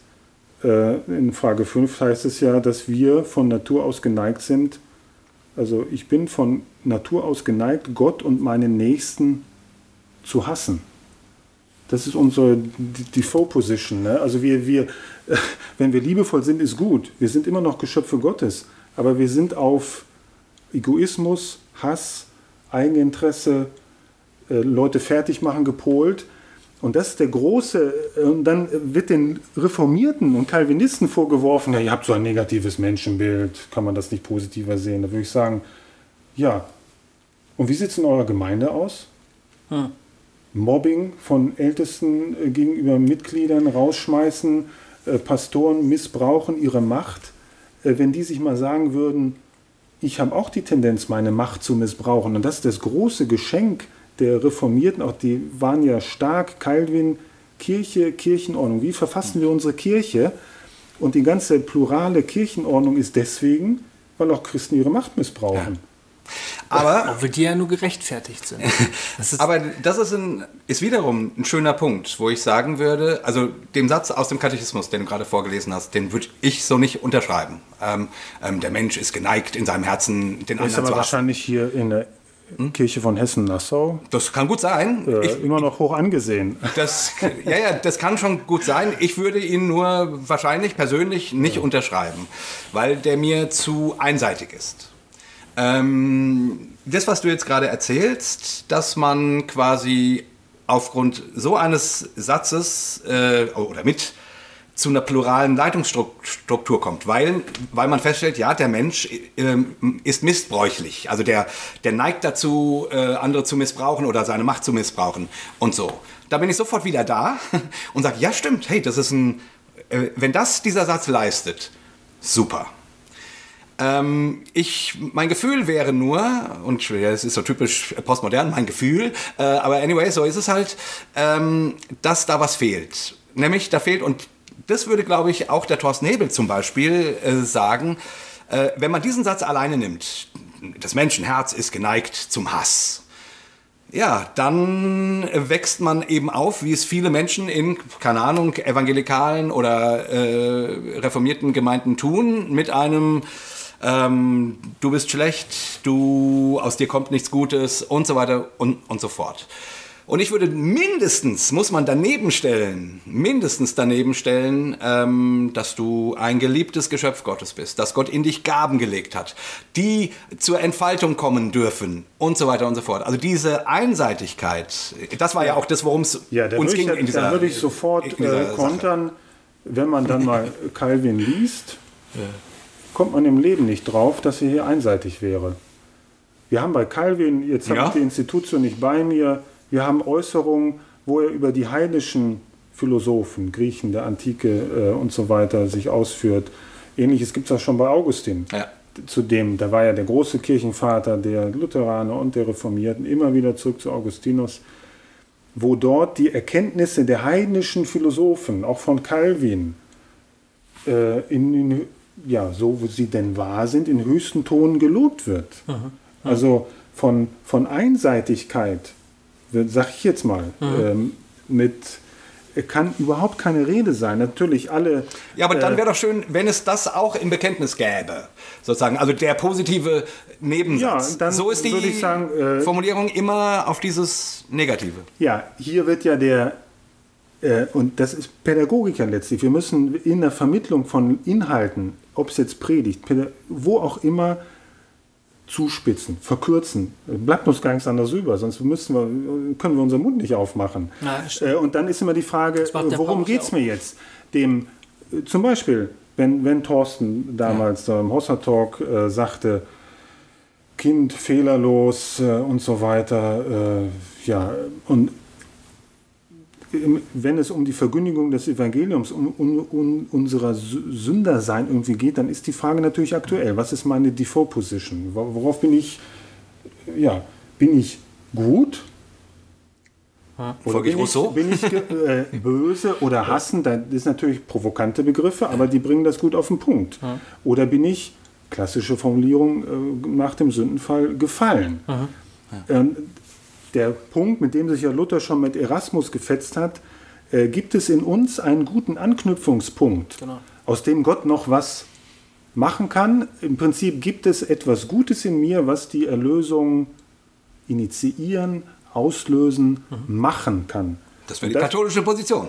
Ja, und da haben die, da sind die Protestanten sich ja komplett einig gewesen, nee, gibt's nicht. Äh, wir, die Sünde, und da kommt ja dann, was man den Calvinisten immer vorwirft, ja, dieses Total Depravity, total gefallen, äh, was nie aussagen sollte, und das würde man auch nie in den entsprechenden Texten äh, finden, dass der Mensch äh, ja ein Dämon ist, von oben bis unten nur Bosheit in ihm steckt. Natürlich nicht, äh, sondern dass alle seine, sein Verstand, Wille, alles ist durchfärbt von Sünde, also beeinflusst, steht unter dem Schatten, unter dem, äh, und deswegen gibt es nichts im Menschen, was jetzt noch, ja, wie Erasmus halt dachte, so eine kleine Kerze, ein bisschen Glut, was da noch brennt.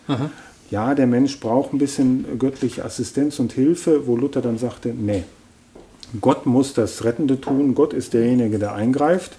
Das hat Calvin dann ja auch und alle Reformierten. Äh, Gott rettet Sünder, du rettest dich nicht selbst. Ne, das ist halt Buddhismus und was weiß ich. Das ist letztlich jede andere Form von äh, Religion, die äh, dem Das ist katholische Lehre. Also ich sag mal so, an dem Punkt bin ich inzwischen tatsächlich Katholik, äh, weil ich äh, nicht mehr glaube, dass einfach nur die Rettung über dich hinüber stülp, gestülpt wird. So. Ich muss mal eine kurze Regieanweisung machen. Wir sind bei 1,22 Stunden. Ja. Also 1 Stunde 22. Oh, ich will eigentlich noch was zur Prädestination hören. Scheiße. Ja, können wir alles machen. Wir haben. äh, Entweder machen wir noch, einen- noch einen haben, zweiten Teil. Wir haben oder? ein Zeitproblem. Also ich müsste auch irgendwann nach Hause. Ach so, Ehrlich okay. gesagt. Ähm, Ja. Äh, wir hatten einen langen Anfahrtsweg äh, zu unserem schönen Gespräch. Ja. Eigentlich sind, also es war auch zu erwarten eigentlich. Wir kommen aus unterschiedlichen Positionen. Es geht gar nicht anders, als dass wir eigentlich zwei Stunden brauchen, um alles zu klären. Aber Aber wir erklären haben, können wir es eh nicht, darum, darum geht es ja. Nee, aber geht uns ja auch um, uns ein anzusprechen. Schon Also, nur das Ansprechen dauert. Also was ich so schön finde, ist jetzt, äh, ich kann mal jemandem formulieren ähm, ähm, und du kannst mir formulieren, äh, wo wir das Gefühl haben, wir reden aneinander vorbei. Ne? Also Sozusagen, weil, weil manche Begrifflichkeiten für mich nicht mehr so greifen. Und, und du sagst wahrscheinlich das Gleiche. Also wenn, wenn ich jetzt sage, naja, an der Punkt, an der Stelle bin, bin ich eigentlich Katholik, schlägst du wahrscheinlich den, die Hände innerlich über den Kopf zusammen und denkst irgendwie, ach du Scheiße, dem, dem muss ich jetzt erst noch mal äh, die Institutio vorlegen. So, ja? Also, äh, aber das finde ich eigentlich ganz gut, weil ich, ich, ich will mich ja ver- verständigen an sich. Also ich bin überhaupt nicht da, darauf aus, immer nur im Streit miteinander zu sein. Ich will mich gern verständigen. Deswegen finde ich auch spannend, wie, wie du das verteidigst. So, ne? Äh, Deswegen finde ich es auch gut, dass es so ein kleines bisschen Reibung gibt. Ne? Ähm, Weil ich eigentlich diesen, diesen ich will mich verständigen. Ne? Ähm, ich, ich wünsche mir nur, dass ich eben, ja, dass wir uns ja, halt verständigen. Deswegen, deswegen würde ich so gerne noch was zur Prädestinationslehre hören, weil ich die so gerne mal verstehen würde. und, weil ich, und, und weil das mein allergrößtes Problem mit Calvin ist. Äh, Calvin ist für mich nicht ein Monster, weil er ein Diktator gewesen sein soll oder eine schwierige Persönlichkeit hat, sondern weil ich das Gottesbild was aus, dem, Ja, ja. aus der Prädestinationslehre meines Erachtens folgt und was er auch formuliert, äh, nämlich dass Gott Urheber von allem ist, auch von allem Bösen. Huh, da steige ich einfach aus. Da bin ich raus. Ja, ja, sicher, das ist eine der, der umstrittene Frage, wobei sich, man muss vielleicht, ja, um, um zu dem Punkt zu kommen, äh, Prädestination, die Lehre ist, ist, ist Standard in der Kirche gewesen und irgendeine Form der Lehre wurde bis ins 19. Jahrhundert von allen Kirchen durch die Bank vertreten. Und, ähm, Was nicht heißt, dass sie richtig ist damit. ja, nee, nee. Äh, und John Wesley äh, zum Beispiel äh, war kein, kein Vertreter der Nee, Prädestinationslehre. nee, nee. Da, So da, nee, da sagen dir auch wie Roger Olson, äh, arminianistischer Baptist, sagt dir natürlich, hat Wesley auch eine Prädestinationslehre gehabt. Der hat eine andere gehabt. Okay. Äh, Aber zumindest nicht. ja, äh, und auch die Schweizer untereinander haben unterschiedliche Akzente gesetzt. Und äh, der, der, die, die diplomatische, äh, letztlich, dass Gott die Erwählten erwählt, äh, ist relativ, ja, ist Standard bei den Lutheranern, bei Bullinger und Buzer und allen. Äh, was das Anstößige damals ein Stück weit auch schon und heute war, ist wie mit den Nicht-Erwählten, den Verlorenen. Genau. Und da hat Calvin, um es vielleicht mal so zu sagen, sicher die Linie weiter ausgezogen oder ist, äh, wobei ein, einen grundsätzlichen Konflikt sehe ich da selbst äh, nicht zu den Lutheranern, die sich dann ein bisschen dann später distanziert haben, obwohl Luther, würde ich sagen, hat fast die gleiche Gesicht wie Calvin gehabt.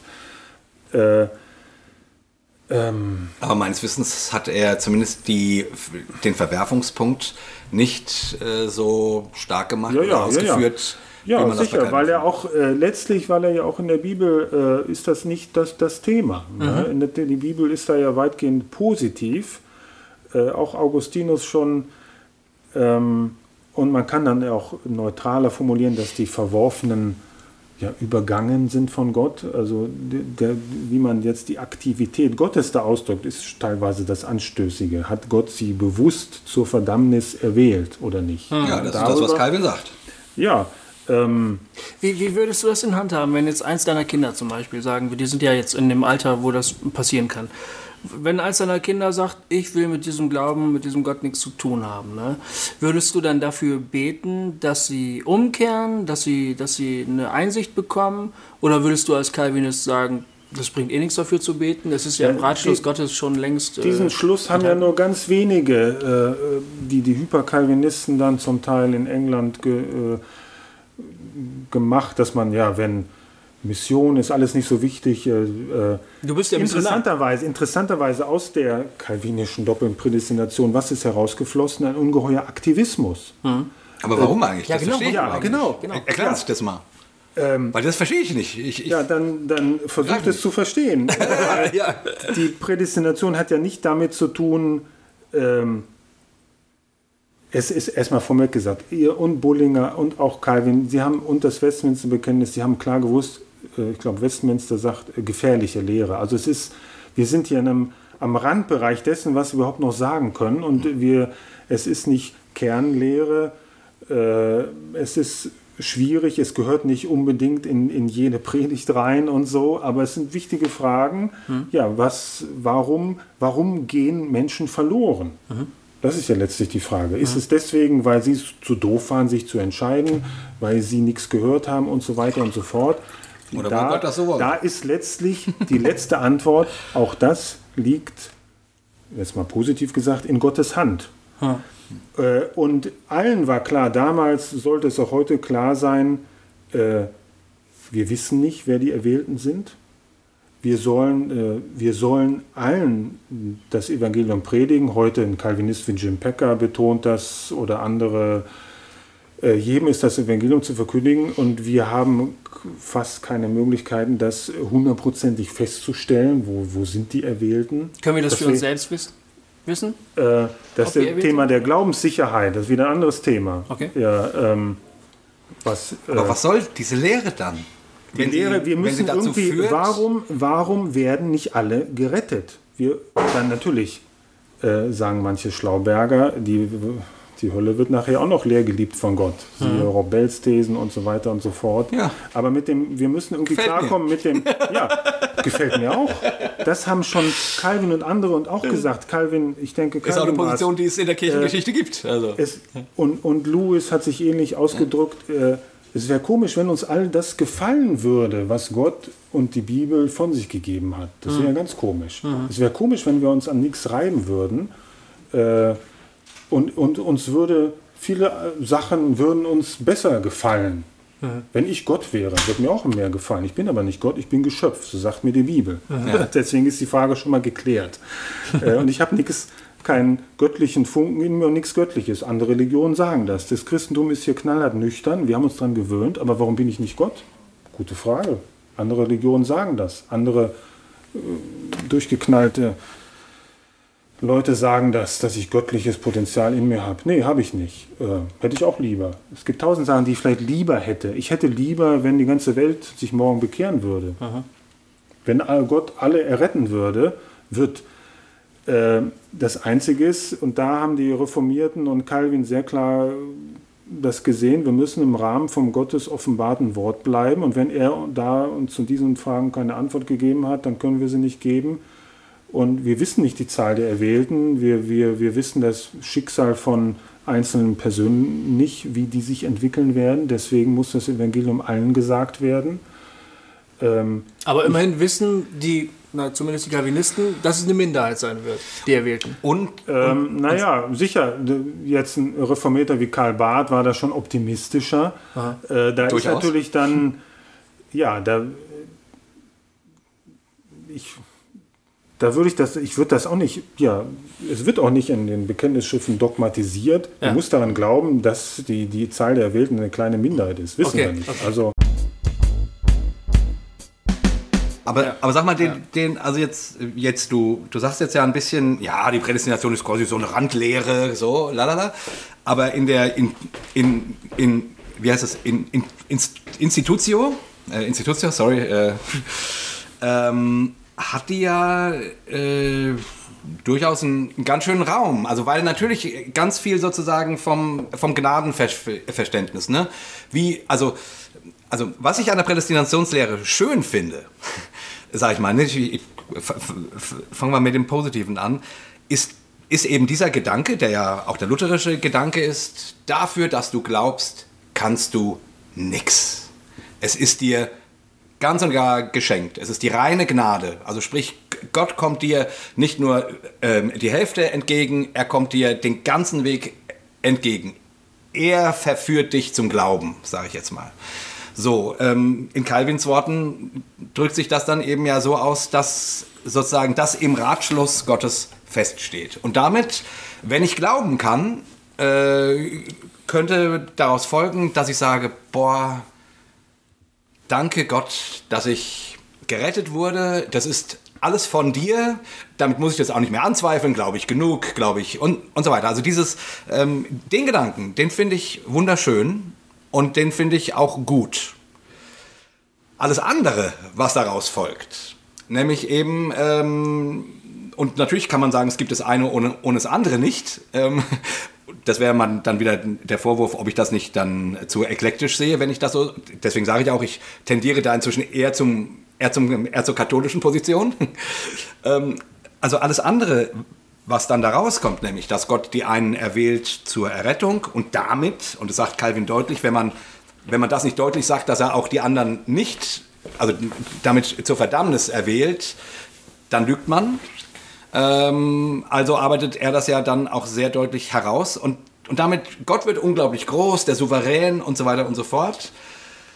Aber wie gesagt, ich, also A ist das, was dann letzten Endes dabei rauskommt, dass, keine Ahnung, wenn meine Tochter vergewaltigt wird, dass ich davon ausgehen muss, das hat Gott festgelegt. Ähm, A, also das wird un unglaublich schwierig und auch das beschreibt Calvin sehr deutlich, ähm, dass das so ist. äh, und B, die andere Frage, die ich einfach nicht verstehe, wenn ich diese Meinung habe, wie ich noch Leuten eine ethische Predigt halten können soll, also wie sich das begründet. Oder wie oder wie ich Menschen ähm, äh, das Evangelium verkünden soll, also wie die Begründung dafür ist, dass es in der Praxis ganz viele Leute so machen, richtig. Aber aus dem, was ich zumindest inzwischen gehört habe, sozusagen von der Prädestination und, und weiß, äh, Prädestinationslehre, und immerhin sagst, sagst du ja auch in einem deiner Blogartikel darüber, den du uns, ähm, mit dem du uns gekontert hast, äh, bringst du ein Zitat von einem, weiß nicht mehr, wer das war, der quasi sagt, einer der Gründe, warum das Christentum so da niederliegt, ist, dass die Prädestinationslehre nicht mehr verkündigt ja, wird. Äh, Adolf Zahn, der Reformierte vor Ja. Ende der 19. Und, Jahrhundert. äh, ja, ja, und sorry, ich stehe da, die, also das sind meine Gründe, warum ich da stehe und denke, äh, what? Ja, das hat, das hat aber doch damit zu tun, dass es ein, ein Stück weit ein Unthema geworden ist. Es wird nicht drüber, we, zu wenig drüber geredet, zu wenig erläutert. Natürlich stehen wir dann in der Spannung. Es ist keine Kernlehre, noch nicht mal des Calvinismus. Also sie ist, taucht in dem Institutio auf, sie wird erörtert von ihm, von Calvin verteidigt, aber sie ist nicht die wichtigste. Und äh, sie wurde dann später, als sie dann von den Arminianern äh, natürlich angezweifelt wurde, neu verteidigt. Äh, ich würde nur sagen, es ist, ja, damit steht und fällt viel. Es hat, ja, mit dem Gottesverständnis. Ich kann nur sagen, ich bin heilfroh, in jeder Hinsicht froh, dass Gott der Souverän ist, der Allmächtige. Ich habe damit überhaupt keine Probleme. Wenn Gott das nicht wäre, ja, dann wäre die Kacke am Dampfen. Dann wären andere Souveräne. Äh, Gott, und das ja auch jetzt in, in, in, in Litauen, in all den, da hat man genug auch um die Ohren äh, an Problemen. Ist für mich ein ungeheuer tröstlicher Gedanke, dass durch allem Schlamassel Gott der Herr ist, diese Geschichte lenkt, mein Leben lenkt, äh, alles zum Besten führen kann und alles in seiner Hand ist, weil er auch meine Fehler, Gott sei Dank, kontrolliert. Meine Sünde, sogar mit meinen Sünden und denen von anderen Leuten arbeitet, in Anführungsstrichen. Das ist ja, was nur dann diese Lehre versucht klarzumachen, dass Gott offensichtlich in der Bibel auch das böse Handeln von Menschen nutzt. Dann hat man Calvin schon, äh, Castiello und andere ihm vorgeworfen, ja, damit machst du, oder natürlich letztlich auch dann Augustin, äh, Gott zum Vater der Sünde. Diese Abgrenzung, ja, die, da muss hart dran gearbeitet werden. Die Bibel sagt uns ganz klar, Gott hasst Sünde und tut die Sünde nicht. Ja. Aber irgendwie kontrolliert er die Sünde. Es ist mit unserem ganzen Evangelium verbunden. Äh, Das Leben Jesu am Ende, das Handeln von Pilatus, das Handeln von Judas war schlecht, es war sündig. Gott hat es offensichtlich, ja sicher hat es gesteuert. Er hat äh, das geplant. Äh, Und sein Plan schließt unser Gefallensein ohne Sündhaftigkeit ein.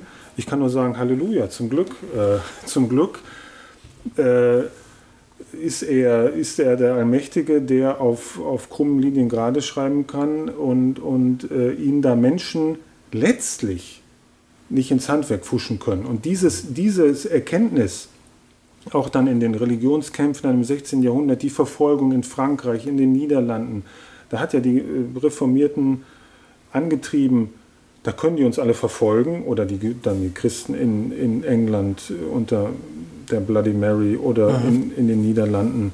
Hat ja Gott an, angeordnet.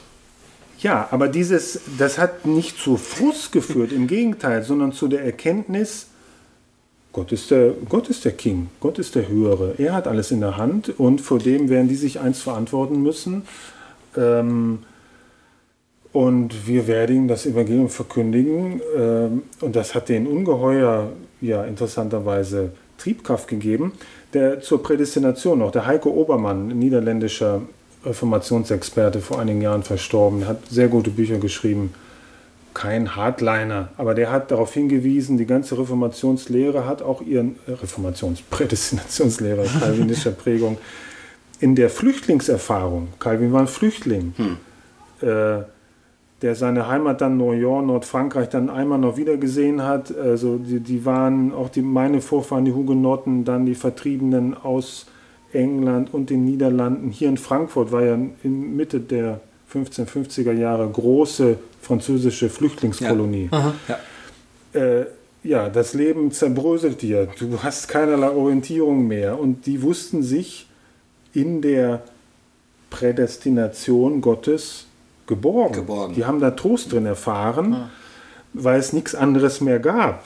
Äh, Das war Das für. kann, ich, das ähm, kann ich schon nachvollziehen. Das kann ich auch gut nach. ja, das nachvollziehen. ist- Also äh, das Leben darf nicht mit dir machen, was es will. So, ne? es ist, es macht sowieso mit dir, was es will, und dahinter steht letztlich Gott mit seiner Gottes guter Ratschluss. ja. Gott ist guter Ratschluss. Und ich kann nur sagen, ich bin jetzt auch in einem anderen Land, in dem ich geboren wurde. Ich will mich gar nicht mit diesen Verfolgten vergleichen. Ähm, aber je mehr man da vielleicht in diese Richtung hinkommt, und deswegen äh, Obermann, Heiko Obermann sagt das halt auch, äh, wir sollten, also ganz bescheiden, äh, sagt er, vielleicht ein bisschen von Calvin und dieser Lehre lernen, um vielleicht auf zukünftige Auseinandersetzungen vorbereitet zu sein. Ein guter Gedanke. Also, Ja, wir eklektisch gesehen stimme ich dir völlig zu.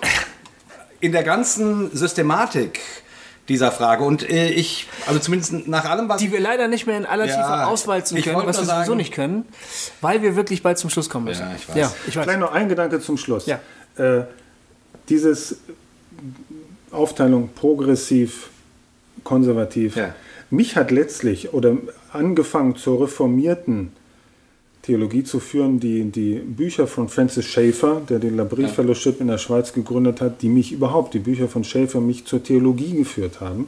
Schaeffer, Presbyterianer, an sich ein theologisch beinharter Calvinist, könnte man so sagen, der aber so progressiv äh, wie nur sein kann, war, in, äh, der sich, ja, was mich damals vor, vor 25 Jahren begeistert hat, für Kunst, Kultur, Philosophie, Wissenschaft, philo all das interessiert hat. Äh, also äh, eine, eine ganz neue Arbeit damals vor 60 Jahren in der Schweiz angefangen hat. Das Label konservativ würde da gar nicht passen.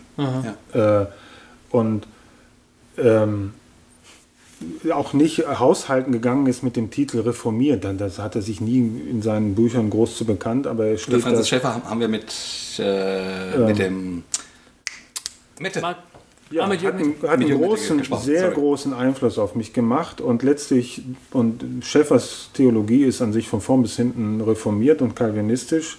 Er lässt das nicht so raushängen und das ist so gut, so kann er gut Werbung dafür machen, aber diese Offenheit für Kultur, diese Gesprächskultur auch mit, mit Atheisten, mit, mit fragenden Suchenden, das hat ja Schäfer bis heute Ja. die Labrie Fellowship äh, verwirklicht das sehr gut. Äh, davon, und ich würde allen zweifelnden, suchenden, fragenden Fahrt in irgendeine Labrie Fellowship in England, Schweiz, wo auch immer, äh, die sind nicht engstirnig, dogmatisch reformiert, ähm, vertreten das Positive, eine Hochschätzung der biblischen Autorität. Das war Schäffers großes Thema, sein letztes Buch, wo er vor dem evangelikalen Desaster gewarnt hatte, wenn die Evangelikalen die Schriftautorität vernachlässigen. Hat er, er ohne mit engen Scheuklappen, äh, und da würde ich ihm hundertprozentig recht geben, seine Warnung war richtig. Ähm, und die evangelikale Bewegung wird sich über kurz oder lang an der Frage wird sich weiter spalten. Ich sehe da nicht viel ähm, Hoffnung, ähm, aber ich bin genauso und sehe mich da auch in, in Schäfers Tradition progressiv, nach vorne blickend, offen für Kultur und Veränderung. Ähm, denn ja, das war, das war Calvin auch. Es war alles ist mega progressiv damals. Vieles. Neue Kirchenverfassung. Äh, progressiv hoch drei. Natürlich Holger. aber auf, äh, auf, einem, auf den Schultern der, der Giganten der Vergangenheit. Ja. Ähm, Versuchen wir ich, jetzt irgendwie Ich weiß, ist- ich will, ich will zum, zum Schluss quasi kommen. Ähm, ich. Genau, ich. Ich äh, will auch auf den Schultern der Giganten der Vergangenheit sitzen und das tue ich auch. Ich sehe die, glaube ich, etwas diverser. Ne? Keine Ahnung, Wüstenväter haben, ist eine ganz andere Abteilung, äh, orthodoxe Theologie ist eine ganz andere Abteilung und so weiter. Also ich sehe, ich sehe im Christentum viel mehr Spielraum als nur die reformatorische Linie, sage ich jetzt mal. Was ich aber dich fragen wollte, weil ich weiß, dieses jetzt uns emergenten, progressiven, wie wir auch immer so genannt werden, ähm, wird ja oft eben vorgeworfen, ja, wir verwässern das Evangelium oder so. Ne? Also ähm, ich bei einem deiner Artikel, die ich jetzt gelesen habe, die ich übrigens echt super finde. Also nur mal kurz nebenbei, äh, der Holger schreibt wirklich total bildende Artikel, wo man echt viel lernen kann. Da schreibst du, da ging's, den hattest du uns geschickt, wo du ein Stück weit Calvin naja, nicht verteidigst, sondern einfach irgendwie äh, schreibst, was er, also warum er durchaus ein wichtiger Mensch ist und dann gehst du auf diesen, auf diesen Hexenprozess ein, der ja sozusagen das Skandalding ist, äh, also diesen Ketzerprozess Ketzer, ein, ja. Ketzerprozess ähm, und dann sagst du am Ende, ähm, und dann, und dann machst du am Ende klar, in welcher Zeit das war. Ne? Und das natürlich, und da kommt dann auch, glaube ich, dieses, dieses C.S. Lewis-Zitat, da machst du dann klar, dass es, naja, äh, dass sich Calvin vielleicht nicht besonders toll verhalten hat und auch nicht richtig und wir würden es heute anders sehen. Aber man kann ihm in dem Sinne auch keinen Vorwurf machen, weil nun mal, äh, wenn man die Dreieinigkeit leugnet, das stand damals unter Todesstrafe, der wäre auch überall anders quasi hingerichtet worden. Und du gibst damit sozusagen ähm, aus unserer heutigen Sicht, ähm, rätst du an, ihn nicht zu scharf zu verurteilen. So. Mhm. Mein Wunsch wäre, dass du und äh, die, die Menschen, die auf uns aus eurer Perspektive gucken, mit uns genauso umgehen. Wir sind auch Menschen, die natürlich in einer Zeit leben, wo sie nicht alles richtig machen, wo wir ganz sicher nicht alles richtig machen werden. Äh, aus eurer Sicht rücken wir an vielerlei äh, Stelle, wahrscheinlich äh, setzen wir falsche Akzente oder so. Aber das Gleiche, was du Calvin äh, zugestehst, dass er ein Kind seiner Zeit war, das wünschen wir uns auch. Ähm, das wünschen wir uns sozusagen als progressive Christen, dass wir auch Fehler machen dürfen und äh, uns von mir aus auch mal verrennen dürfen und es vielleicht bis ans Ende unseres Lebens nicht. Ja, die Frage ist aber dann, gibt es dann, dürfen dann andere das als Fehler bezeichnen und sagen, ihr habt euch verrannt? Ich würde zum Beispiel sagen, äh, mein, mein alter Studienfreund Thorsten Hebel hat sich schlicht und einfach verrannt. Das würde ich sofort sagen. Natürlich hat er sich verrannt. Ich würde, er ist abgedriftet. Ich weiß nicht was, in eine mystisch-pantheistische Frömmigkeit. Und das würde ich ihm auch in aller Freundlichkeit sagen. Und ich würde sagen, hey Thorsten, äh, klingt jetzt doof, aber ich würde sagen, komm zurück auf den richtigen Weg. Aber nochmal, Holger, Holger, nochmal der Punkt, du, du gestehst Calvin zu an einem Punkt, andere Menschen umbringen und so weiter, ist, finde ich, schon eine, äh, eine Nummer härter aus unserer Sicht heute. Mir ist schon klar, dass es in der damaligen Zeit mhm. völlig äh, anders war. Aber aus meiner Sicht heute eine größere Sünde, würde ich finden. So. Ihm gestehst du zu, dass er sich dort verrannt hat ähm, und trotzdem nicht völlig daneben war. Ähm, ich, nur diesen, nur diesen ja. einen Zweifel an, an, an dem, dass wir uns, dass wir den Raum haben, unseren Weg zu gehen, so wie wir ihn eben gehen mit dem Herrn. Und dass man, und dass du, dass ihr uns zugesteht, dass wir uns wie Calvin irren könnten. Ja. Mit Dingen, mit denen wir völlig sicher sind äh, oder ja. uns fühlen.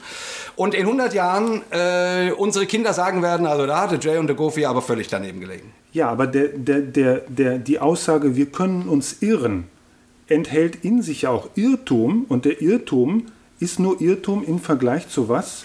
Zur Wahrheit. Ja, ja. Äh, wenn, da bin ich aber, ganz bei dir. Ja, das Problem ist aber heute, wir können uns alle irren, das sage ich sofort, ja, das ist, hat, das ist reformiertes Erbe. Ja, nee, äh, nicht nur, aber. Aber heute wird in diesem Satz meistens die Prämisse untergeschoben, äh, lass mich machen, was ich will und lass mich gefälligst in Frieden, also Relativismus im Prinzip. Da, Darum geht es mir nicht. Ja, aber das ist. ist äh, ja, ich, das unterstellst du. Hm? Ja, wenn ich jetzt sage, äh, Thorsten, sagen wir mal, hat ein mehr oder weniger, mehr oder weniger, ja, Trinität wird geleugnet, Gott ist kein personaler Gott, ja, da, dann braucht man jetzt nicht, wer weiß, wie lange Netz, noch nicht mal Theologie zu studieren, dass das jenseits jedes christlichen, traditionellen Konsensus sich bewegt. Dann sagt jemand das, so, das ist kein christliches, keine wenn man das dann lehrt, ne, wie, jemand persönlich im Glauben zu Gott steht, ist dann nochmal eine andere Geschichte. Ne? Aber wenn man sowas als Lehre verkündet, Gott ist keine Person und so weiter und so fort, äh, dann sagen, das ist jetzt, falsch. Ja, das ist auch Ne? der, der das, das, Und deshalb das ist- passt es auch nicht, Jay, was du gesagt hast. Weil Ich finde schon. äh, Wenn jetzt ich kann heute ja- jemand sagen würde, jemanden äh, Was anderes ist, umzubringen, weil er eine falsche Theologie vertritt, äh, ist, äh, Ja, ist ich habe jetzt aber ja nicht. Dann ist das trotzdem falsch. äh, ja, es wäre jetzt, wenn ich jetzt sagen würde, Und trotzdem sage ich nicht, Calvin ist, wer, äh, wer dem höre ich heute nicht mehr ein zu. buddhistisches Gottesverständnis hat, ist, ist äh, schlimmer als jemand, der ähm, Verbrennung von Heretikern toleriert. Das wäre ja Äpfel mit Birnen vergleichen. Das wäre völlig blöd. Man könnte nur das vergleichen in der gleichen Situation. Und das wäre ja, hätten wir damals in der gleichen Situation ähnlich gehandelt. Ähm, aber es muss, wir können nur, ja, wir müssen Äpfel Nee, mit Äpfeln mir vergleichen. Mir geht es doch um den Spielraum, dem, dem, den du Calvin Ja. gibst. Weil er Ja. natürlich auch der Gründervater deiner Kirche ist. Den du ihm gibst, dass du sagst, okay, an dem Punkt bin ich nicht mit ihm. Und aber wir müssen ja auch verstehen, Zeit und Ja, bla bla bla bla der, bla. der. Spielraum wird letztlich äh, für Christen. Und mehr wünsche ich mir für uns auch Ja, ja. nicht. Dass wir sozusagen auch einen Spielraum haben äh, von, weil das ist mein Problem sozusagen, dass ich oft immer das Gefühl habe, äh, da wird so schnell so scharf geschossen. Den Alten wird Dinge zugestanden aus der heutigen Perspektive. Ja, ich verstehe ja auch, du bist nicht 100 Jahre später, dass du auf uns heute mit dieser äh, Gnade gucken kannst. Aber du, wenn man Calvin zugesteht, dass er sich geirrt hat an manchen Punkten, oder Luther oder wem auch immer, ja, dann müssen wir uns doch auch irgendwo irren dürfen. Aber es ist, es, ist, es ist ein Unterschied, ob man sozusagen eine falsche Theologie verkündet Ja. und dafür wirbt, ja, oder ob man an einem bestimmten Punkt, an einem bestimmten, an, in einer bestimmten ethischen Fragestellung sich irrt. Das ist ein Unterschied. Ja, aber es ist genauso eine, Und man muss ein, auch- ein sich zustellen, Ketzer äh, werden verbrannt. Das ist eine Lehre. Ja, äh, Das ist eine. Ich würde, man Das muss ist halt, eine. Das in dem. Fall schon, ja. Also, aber aber wenn- aber da, da ist sorry. der Unbarmherzige ja der, der Calvin. In dem Fall. Ja, der ja. sagt hier, der leuchtet die Trinität, also muss der leider verbrannt werden, sorry. Ja. Jetzt aber, wenn man jetzt, ähm, wenn man jetzt diese eine Entscheidung auf dem Hintergrund dessen, wofür Calvin ansonsten steht, sieht, dann muss man sagen, da hat er sich kolossal geirrt und das ist schrecklich und furchtbar, aber die, die Theologie Calvins, für die er steht, fällt damit nicht. Ja, natürlich. Ich würde ja auch sagen, mit seiner Prädestinationslehre hat er sich kolossal geirrt. Und trotzdem höre ich ihm weiter zu. Ja. Trotzdem sozusagen glaube ich nicht, dass alles Mist ist, was der Mann gesagt Das ist richtig, hat. ja, ist richtig. Verstehst du? Und, und, und ich, Deswegen, äh, ich bin ja voll bei dir. Wir, wir, was uns ein Stück weit fehlt, sicher in Deutschland anderswo, eine, eine gute christliche Streitkultur. Ja. Da lese ich da, ich, naja, ich will jetzt keine Namen nennen, die Christen streiten zu viel. Da würde ich sagen, es wäre mal gut, wenn sie auf dem Niveau, wie wir jetzt vielleicht hier, äh, sich auseinandersetzen würden. Ja, das das wäre doch mal genauso. toll. Sehe ich genauso. Und dann muss es aber natürlich als Eingangsvoraussetzung möglich sein, zu sagen, äh, dass ich auch Irrtum benennen kann, wenn Thorsten sagt, äh, Evangelium ist, so leben wie Jesus, da würde ich ihm tausendmal widersprechen, äh, das ist nicht das Evangelium. Äh, und ich halte, dann würde ich ihm aber nicht sagen, du elender Ketzer, schmore in der Hölle, sondern würde das versuchen zu erklären, äh, was du willst, dass äh, hier wir mehr Verständnis füreinander entwickeln, ja wunderbar. Ne? Jeder kommt, hat seine Biografie und kommt Hintergründe und ist vielleicht tausend schlimme Erfahrungen gehabt äh, und das gilt es zu verstehen und sich einzu Empathie zu entwickeln. Ja, dummerweise, aber Empathie ist nicht alles. Äh, äh, wir müssen irgendwelche klaren Lehren irgendwann irgendwie formulieren. Ja. Äh, wie, was ist das Evangelium für mich? Wie kann ich das in eine Kurzform bringen? Was ist es nicht? Äh, und, und die Aufgabe haben wir und daran gilt es zu arbeiten. Und äh, ja, ich wäre für mehr, für mehr gute Streitkultur. In die, ähm, und da, ja, Hossa Ja. hatte auch ein Stück weit noch meinen Eindruck von, ich habe natürlich nicht alle gehört, aber häufig alle ein Herz und eine Seele. Ja und Amen, das Wort fiel schon öfter hier bei euch, genau richtig. Äh, aber mal, äh, ja, nee, genau falsch, sehe ich anders. Ja. Ja, das müsste viel, da, das brauchen wir mehr. ja, Mhm.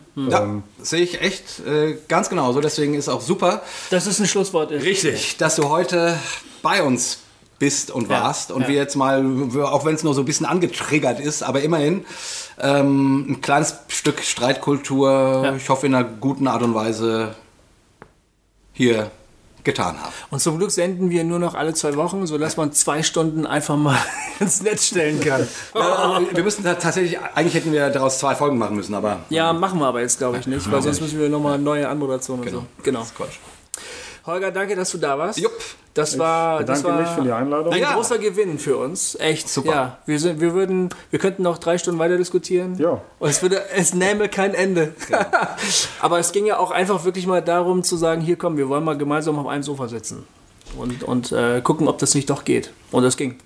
Genau, und du weißt, wir beenden unsere Sendung immer mit einem dreifachen Hossa. Ja. Da bist du jetzt herzlich eingeladen Ja. Zu partizipieren. Reformierter oder nicht? Ja, Oh, Hosianna auf Hessisch. ne? ja Hosianna, hey, du hast wirklich zugehört. Ja, Freunde, wir verabschieden uns. Ihr habt jetzt wahnsinnig viel gehört. Oh Mann, Mann, Mann. Und es muss auch mal sein, es ist auch gut. Aber jetzt sagen wir dreimal. Hossa, Hossa, Hossa.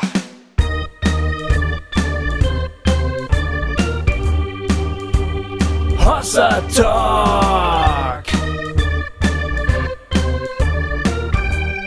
Jay und Goofy erklären die Welt.